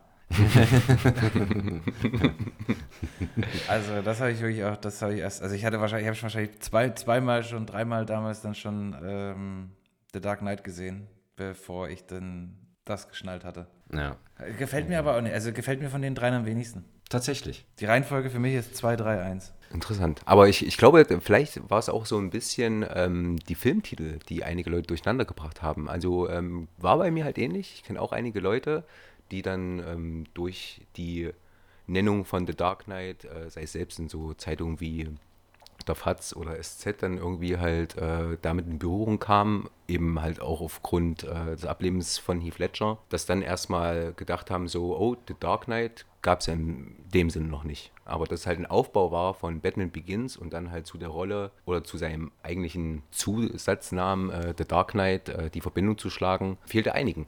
Und die haben es dann, glaube ich, meist dann erst irgendwie im Nachhinein durch Zeitung oder durch ja, andere mitgenommen. Ja. Oder dass da vielleicht auch äh, ein bisschen was besprochen wurde. Eben halt ist ja auch nicht aufgefallen, gerade durch die Rolle der Rachel, dass die äh, ja vorher halt äh, auch irgendwie groß Berührung gehabt haben.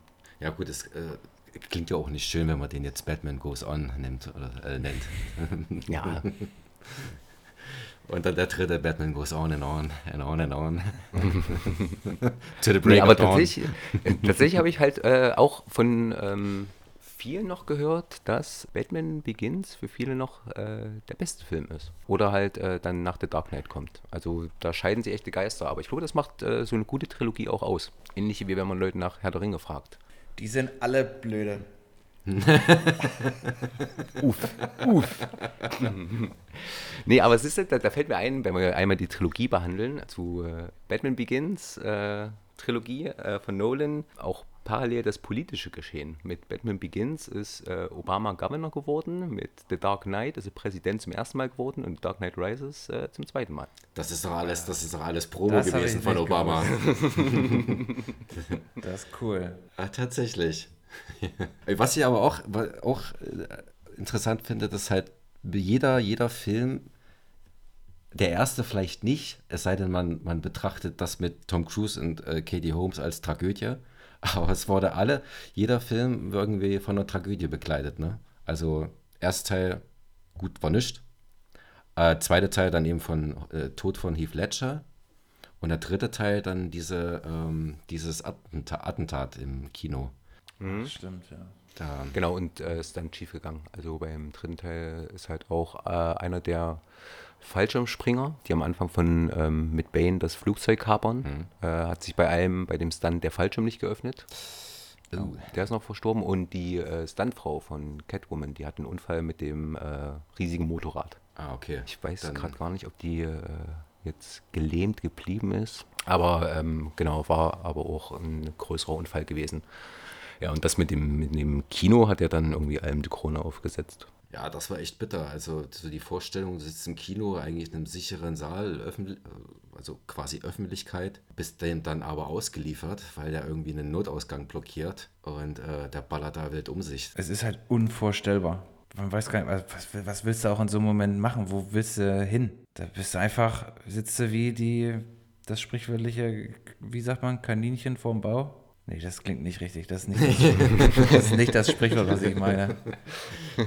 Ja, bist aber wie auf dem Präsentierteller. Bisschen, genau. Und äh, ich glaube, das Einzige, was du machen kannst, ist halt tatsächlich ein Kino auf den Boden werfen. Ja. In der Hoffnung, dass er halt nur Höhe Sitze oder sowas schießt. Ja.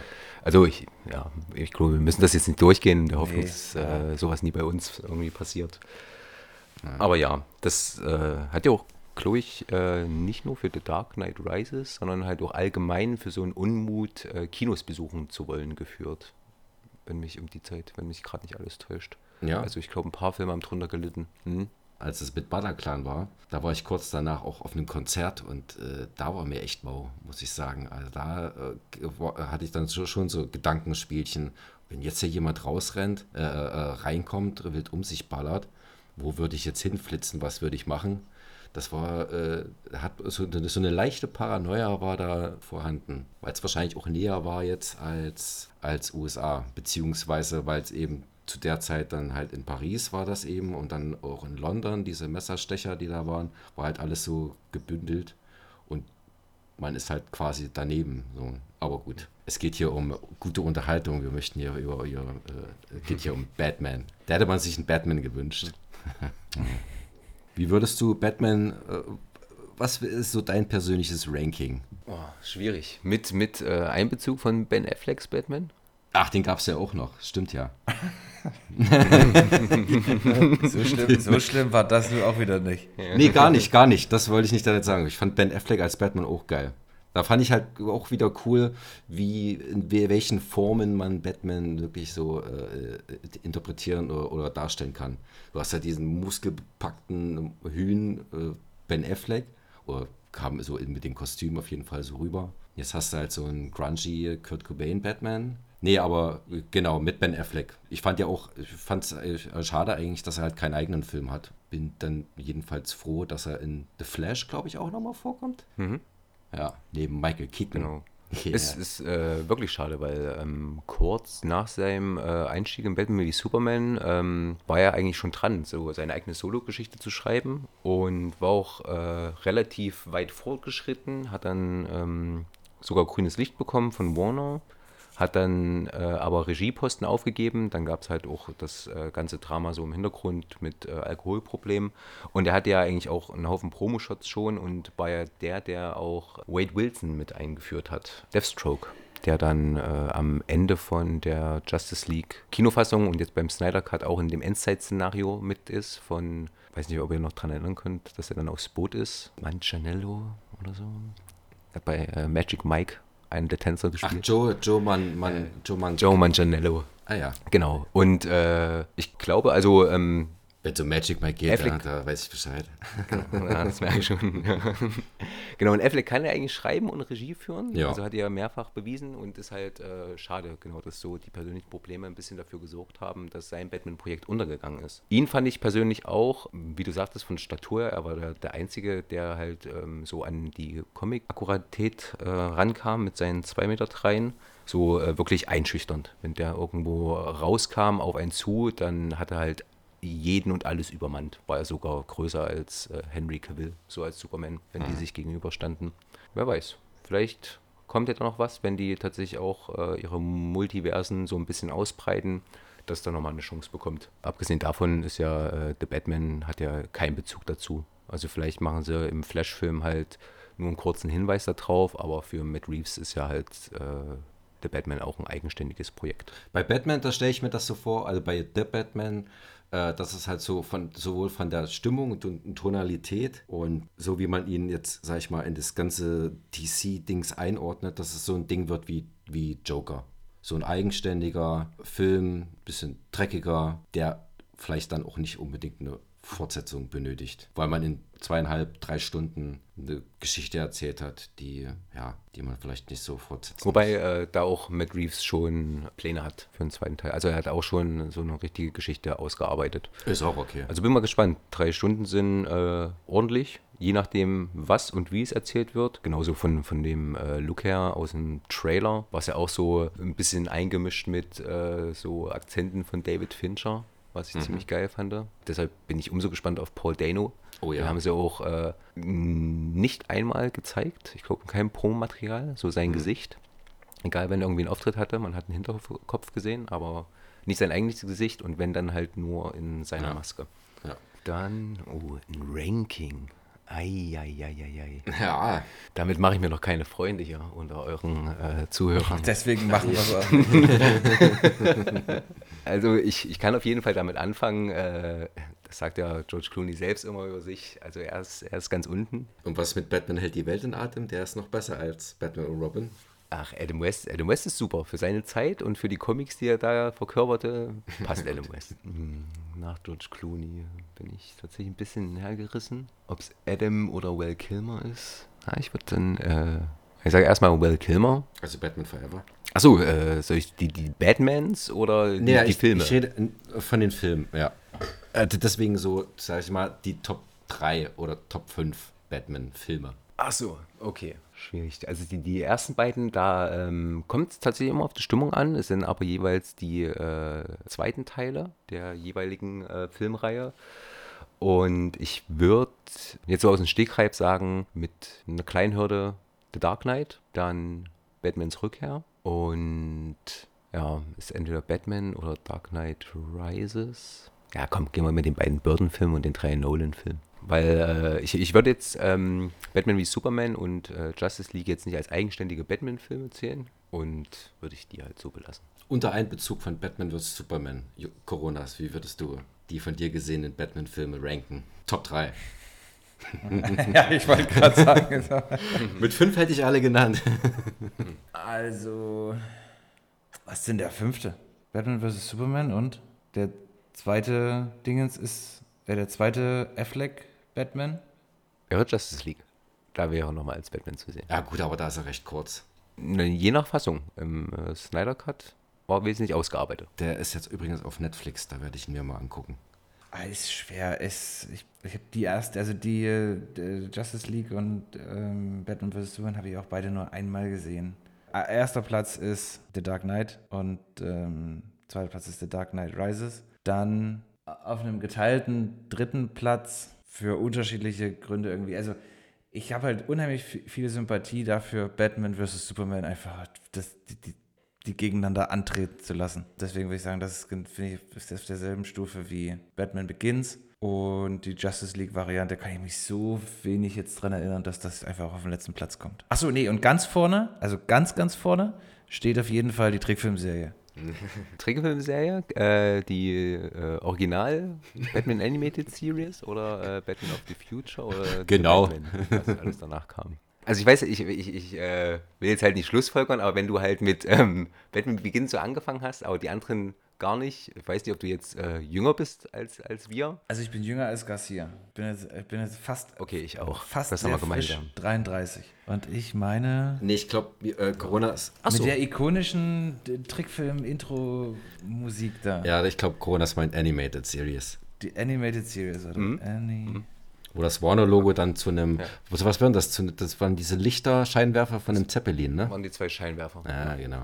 Wie er da steht und dieses Cape flattert. Und das ist halt, da, und das ist, Garcia, bevor du dein, dein Ranking äh, gibst, das ist das, was mich einfach jetzt so ein bisschen quasi mit der Vor, die, die Vorfreude in Schach hält. Ich sehe auf diesem Dach mit dem Blitz im Hintergrund einfach nicht Robert Pattinson stehen. Ich sehe dort einen Christian Bale und ich sehe dort auch einen Ben Affleck stehen. Ben Affleck vor schon, schon genannte Gründe. Und bei den beiden sehe ich auch dieses, diese beiden Seiten. Ich sehe Bruce Wayne, ich sehe den Multimilliardär, der auf irgendwelche Galas geht und ein bisschen versnobbt ist und dieses Leben führt. Und sie verkörpern auch Batman. Und wenn ich jetzt halt Robert Pattinson mit Lidschatten sehe, sehe ich ihn halt irgendwie nur in dieser Dark Knight-Ecke und nicht in der äh, 32 Zähne und unten auch perlweiß äh, mit Krawatte beim Bürgermeister irgendwie essen gehen. Ich sehe noch nicht, dass es diese, dass es tatsächlich im Geheimen, im, im Dunklen, in der Nacht diesen Rächer gibt, der tagsüber was, was ganz anderes macht. Vor allem, also ich glaube halt, also, äh, warte, kannst du erstmal dein Ranking machen und äh, dann können wir noch kurz auf die Batman zu sprechen kommen. Schwierig tatsächlich. Das ist halt wirklich auch stimmungsabhängig. Es, sowohl Burton als auch Nolan haben äh, da ihre ganz eigene Welt oder Herangehensweise an Batman äh, erschaffen. Aber dann nehme ich mal den Nostalgiebonus und nehme den Batman von 89. Und dann kommt eigentlich schon die Dark Knight Trilogie. Und da ist es mal Batman Begins, mal ist es Dark Knight Rises. Aber da gehe ich auch mit dem ersten. Und dann Dark Knight, Dark Knight Rises, Batmans Rückkehr. Ja, ja. Aber selbst Batman vs. Just, äh. Justice. Geiler Titel, Batman vs. Justice. Batman vs. So, so heißt übrigens, damit wird das schon mal geklärt, so heißt die Folge. Batman vs. Justice. Ist notiert. Ja, auch Batman vs. Superman äh, finde ich total unterhaltsam. Wobei ich mich da immer gefragt also so cool ich das finde, dass man die gegeneinander antreten lässt. Was sich mir nie erschlossen hat, ist, warum Superman nie einfach mit seinen Laseraugen und zack, Credits. Film zu Ende. Gibt er sich da tagelang diesem Stress hin. Tatsächlich gab es ja halt mal eine äh, längere Variante in äh, The Dark Knight Comic, wo die halt einen größeren Kampf äh, miteinander haben. Und also es gab mehrere Kämpfe in den Comics und Batman ist immer als Sieger hervorgegangen, weil ähm, während Superman noch einen Plan B hat, hat äh, Batman aber einen Plan C bis Z. Also für alles gewappnet. Der ist ja auch nur in der Justice League, um genau, um von allen die Schwachstellen rauszufinden. Und hat im Falle, dass jemand, was sie da äh, durch die Vision gezeigt haben, dass jemand von denen böse wird, immer was im Petto, womit die ihn schlagen kann. Der Fuchs. Ja. Fox. Auch Superman hat noch einen Plan B, aber Batman hat, hat einen Plan C bis Z. das finde ich gut. Ist ja nicht umsonst der weltgrößte Detektiv. Und äh, genau, das wird ja das große Thema dann bei The Batman sein. War ja halt Matt Reeves Versprechen, dass es wirklich eine ähm, Detektivgeschichte wird, dass äh, auf sein alter Ego, eben weltgrößter Detektiv, ähm, mehr eingegangen wird. Und äh, das wirklich so in Richtung äh, Noir-Stimmung geht. Yeah jeden Frame, den du da irgendwie nimmst, der sieht halt extrem gut aus, wie als ob du durch einen Comic äh, irgendwie halt so durchflippst. Und der DP ähm, ist ja Greg Fraser, der halt äh, auch Dune gemacht hat. Ah. Und äh, genau, hat ja auch mit Matt Reeves damals schon mit Let Me In bekommen, äh, begonnen. Einer der Kameramänner, äh, die wahrscheinlich so der nächste Roger Deakins werden weil du vor uns von Musik gesprochen hast. Also war ja auch bei Batman wie Superman, Justice League mit ähm, Tom Holgenberg, Junkie XL, ähm, hat er auch so äh, richtig treibende, geile Tracks dazu passende gemacht. Und jetzt bei The Batman mit äh, Michael Gacino haben sie auch einen Komponisten gefunden. Und äh, als schon im Trailer kam, beziehungsweise als dann vor, ich glaube, anderthalb äh, Monaten sein Batman-Track dann irgendwie gespielt hat. Ich weiß nicht, ob ihr mal dazu gekommen seid, den äh, anzuhören, von Anfang bis Ende.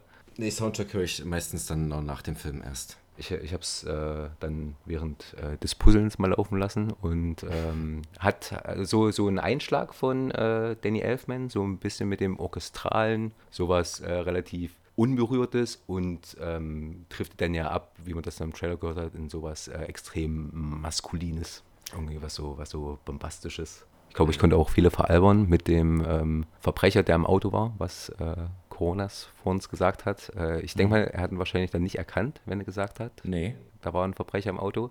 Also ich glaube, das Make-up-Department hat äh, echt gute Arbeit geleistet. Definitiv. Ich habe ein paar Freunde und Familie von mir raten lassen und sind äh, alle nicht draufgekommen, wer da unter der Maske ist. Also hätte ich nur die Maske gesehen und gefragt, wäre gefragt worden, wer ist es? Ja. Pff, Danny DeVito. nee.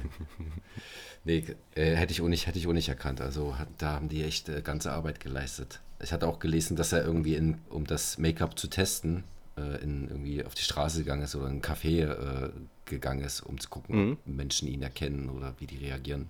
Wer soll das sein? Genau der. Ich weiß nicht, ob man das jetzt verraten soll. Ich glaube, es ist für einige halt eine relativ gute Überraschung, wenn es in den Credits kommt. Ach, denkst du nicht, dass das durch die Promophase jetzt schon relativ recht bekannt ist? wer den spielt? Mm, na, in Trailern kommen ja keine Namen. Ich weiß nicht, ob sich so viele halt äh, Interviews mit der Besetzung angucken. Also da war auf jeden Fall schon bei einer mit drin. Oder jeder fragt sich, hey, cool, was würde denn der für eine Rolle spielen? Ich habe halt auch nur den ersten Trailer gesehen und äh, da war ja eigentlich relativ kurz nur zu mhm. sehen. Soll ja auch eine Spin-off-Serie kommen, ne? Mhm, zwei sogar. Einmal äh, Gotham PD und ähm, dann halt die Couplebot, die Pinguin-Serie. Und dann halt auch äh, R-rated. Ja, aber ich, das hatte ich auch gelesen. Genau, ich, ich glaube, ist aber ganz gut. Ähm, ich hatte kürzlich ähm, Peacemaker geschaut. Ach, fuck und, me. Äh, oh, Never ever. Okay, cool. Krass. Entschuldige, ja, ja. du hast Peacemaker geschaut. genau, und ich, ich glaube, äh, auch was ähm, so Pinguin und die Erwachsenengeschichten angeht, ähnlich halt wie ich mir das hätte beim Riddler vorstellen können mit dem ganzen Setting, äh, dass so eine Erwachsenenfreigabe schon in einigen Belangen relativ gut sind. Gerade wenn man sieht, was die halt irgendwie mit äh, Verrätern oder äh, anderen Leuten anstellen. Eben jener Schauspieler, den äh, Coronas gerade eben entdeckt hat, äh, wird ja halt auch in jeder Folge dann zu sehen sein. Also wird nicht irgendwie halt äh, so eine Origin-Serie werden, die Coupleboards. klingt, wie eine, klingt ein bisschen wie eine Sitcom. Matt Reeves hat auch in einem Interview gesagt, äh, wann er irgendwie das erste Mal mit äh, Robert Pattinson in Berührung kam und dass er, ich glaube, bei äh, Good Times, den hatte parallel gesehen. Good Time. Dann, ähm, hm. Ja, Good Time. Und hat dann fortfolgend irgendwie alles, was er dann äh, geschrieben hatte fürs Drehbuch, mit ihm im Hinterkopf gehabt. Ich, ich weiß, äh, gerade wenn man so einen Stand hat, ähm, ist wahrscheinlich schwierig, da irgendwie ab, abzukommen, von wegen so hier der funkelnde Fuzzi aus dem Vampirfilm. äh, also es ist schade gerade mit dem, was er danach halt noch so geleistet hat, dass er äh, leider halt immer noch dieses, dieses Branding hat. Wir sind jetzt mal ähm, schön die Geschichte von Batman stichpunktartig äh, durchgegangen. Ich glaube, so die, die wichtigsten Etappen haben wir mitgenommen. Ne? Action Comics, Debüt, Serial, die wichtigste natürlich, Adam West. ähm, in den 70ern war eigentlich äh, Flaute, ne? Erstmal so eine Batman-Flaute. Da hat Adam West oder die Macher alles gegeben, damit Batman erstmal richtig zur Lachfigur wird. Ja, da, da war äh, allgemein eine Flaute. Also für die ganze Comic-Industrie. Kann ja äh, auch immer so ein Auf und Ab und deshalb gibt es ja überhaupt diese ganzen Multiversen, weil äh, diese Comic-Verlage dann immer eine Wiedergeburt machen und nochmal bei Null anfangen mit allen Helden. Dann vielleicht noch ein bisschen andere Geschichte und hier noch eine kleine Abänderung. Und ähm, so kamen wir auch erst dazu, dass äh, die ganzen Bösewichte überhaupt erst diese wunderbaren Persönlichkeiten bekommen haben. Was halt früher so Lachnummern waren wie äh, Mr. Freeze, ist ja dann im Endeffekt äh, auch dann durch die Batman Animated Series zu so einer richtig tragischen Figur gekommen. Mit dem Hintergrund um Nora und äh, eigentlich nur um die Liebe seines Lebens zu retten, muss er sich halt dann auch äh, dieser dunkleren Seite verschreiben. Also ich glaube, wird auch immer wieder kommen. Und gerade jetzt ähm, mit dem großen äh, Aufschrei, ich glaube, äh, gerade Twitter ist da auch kein guter Platz für, aber da wird halt am lautesten geschrien, ist halt ähm, diese ganzen äh, Gendern und ähm, Diversitäten, die für viele jetzt in die Comicindustrie irgendwie geprügelt werden, die sich halt einfach auf nichts Neues einlassen können. Aber das wird halt genauso ein Wandel sein. Und umso mehr Leute damit erreicht werden, umso besser ist das Ganze doch. Je mehr Leute sich damit identifizieren können.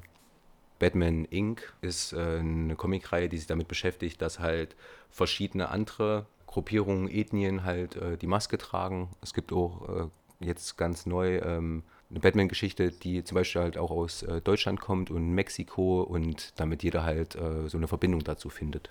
Und deutscher Batman. Ja, also eine, eine deutsche Geschichte, der Original Batman, aber einer Deutsch, aus einer deutschen Geschichte und Batman Inc. hat dann eher halt so ähm, ein Netzwerk, ein weltweites Netzwerk. I'm Hans Wayne, I'm the Batman. Aber die haben jetzt nicht irgendwie halt äh, die Nationalflaggenfarben so als Kostüm reingenommen. Ja, und ähm, ähm, ich glaube, das, was den meisten halt dann so ein bisschen gegen Strich geht, ähm, da gab es auch letztens, glaube ich, als äh, Beispiel so eine, so eine Panelseite aus Wonder Woman, wo halt das Wort äh, Mansplaining kam und äh, jemand dafür aufs Maul bekommen hat. Äh, ja, woran sich dann halt viele so aufhängen. Kamala Khan, äh, die mit Miss Marvel jetzt demnächst irgendwie auch einen Disney Plus Ableger kriegt. Also, dass da halt so viel geändert wird ich, der Aufschrei, den gab es am Anfang auch für The Batman mit Commissioner Gordon. Jeffrey Wright ist ja ein, mhm. auch ein richtig, richtig guter Schauspieler, sehe ich unheimlich gern, mhm. sehr sympathisch. Und äh, aufgrund seiner Hautfarbe wurde ja dann auch gesagt, na, aber ist Commissioner Gordon nicht weiß? Ja, Harvey Dent äh, war im Batman, in Burton Batman auch ein Afroamerikaner. Ja. Ich weiß nicht, ob es damals einen Aufschrei deswegen gab, aber. Echt gut, da kannten die wenigen noch die Figur äh, Two-Face. Ja. Popularität kam, glaube ich, dann auch erst äh, später. Und wenn, dann wussten das auch nur so Comic-Fans und Nerds. Und ich meine, wir hatten, oder sie hatten ja damals nicht die Möglichkeiten, die es heute gibt. Wie gesagt, deshalb sage ich, auf äh, Twitter mögen das noch so wenige sein, aber wenn da laut geschrien wird, dann verbreitet sich das ja alles wie so ein Lauffeuer. Naja, mhm. ja. oftmals. Ja, wie gesagt, ne, haben wir jetzt hier schön, einen schönen Exkurs gemacht. The Dark Knight von Frank Miller war 84 oder so, oder? Äh, könnte ich jetzt auch nicht genau bestimmen. Na äh, toll, deswegen haben wir dich ja eingeladen. Ja, dann müsste ich halt kurz mal rüber zu meinem Regal greifen. Ja, sehr schön. Das war äh, gut. Das hat mir sehr gut gefallen. Das war sehr gut. sehr schön. Mir, ich bin hellauf begeistert. ja. ja. Also ich komme mir jetzt ein bisschen, ich komme mir ein bisschen dumm vor, aber ähm, Nee, also ganz große Klasse. Großartige Idee, Garcia, äh, hier einen echten Experten mit reinzuholen. Vielen Dank für deine Zeit. Ja, Und, danke schön. Ähm. Gerne, gerne. Ich hoffe, ich, Immer gerne. ich hoffe, das ja. äh, war nicht das letzte Mal. Ja, würde mich freuen. Zur Halloween-Reihe können wir dann vielleicht nochmal miteinander reden. Bist du noch dran oder hast du schon? Achso. Oder wenn er den nächsten, wenn er den nächsten Texas besprecht oder so. Falls ihr euch den schon gegeben äh, Ja, tatsächlich. Also Garcia zumindest. Ich fand ihn sehr unterhaltsam. Ja? Mir hat das Spaß gemacht. Unterhaltsam trifft's gut. Ja. ja, weil er Influencer abgeschlachtet hat. Ja.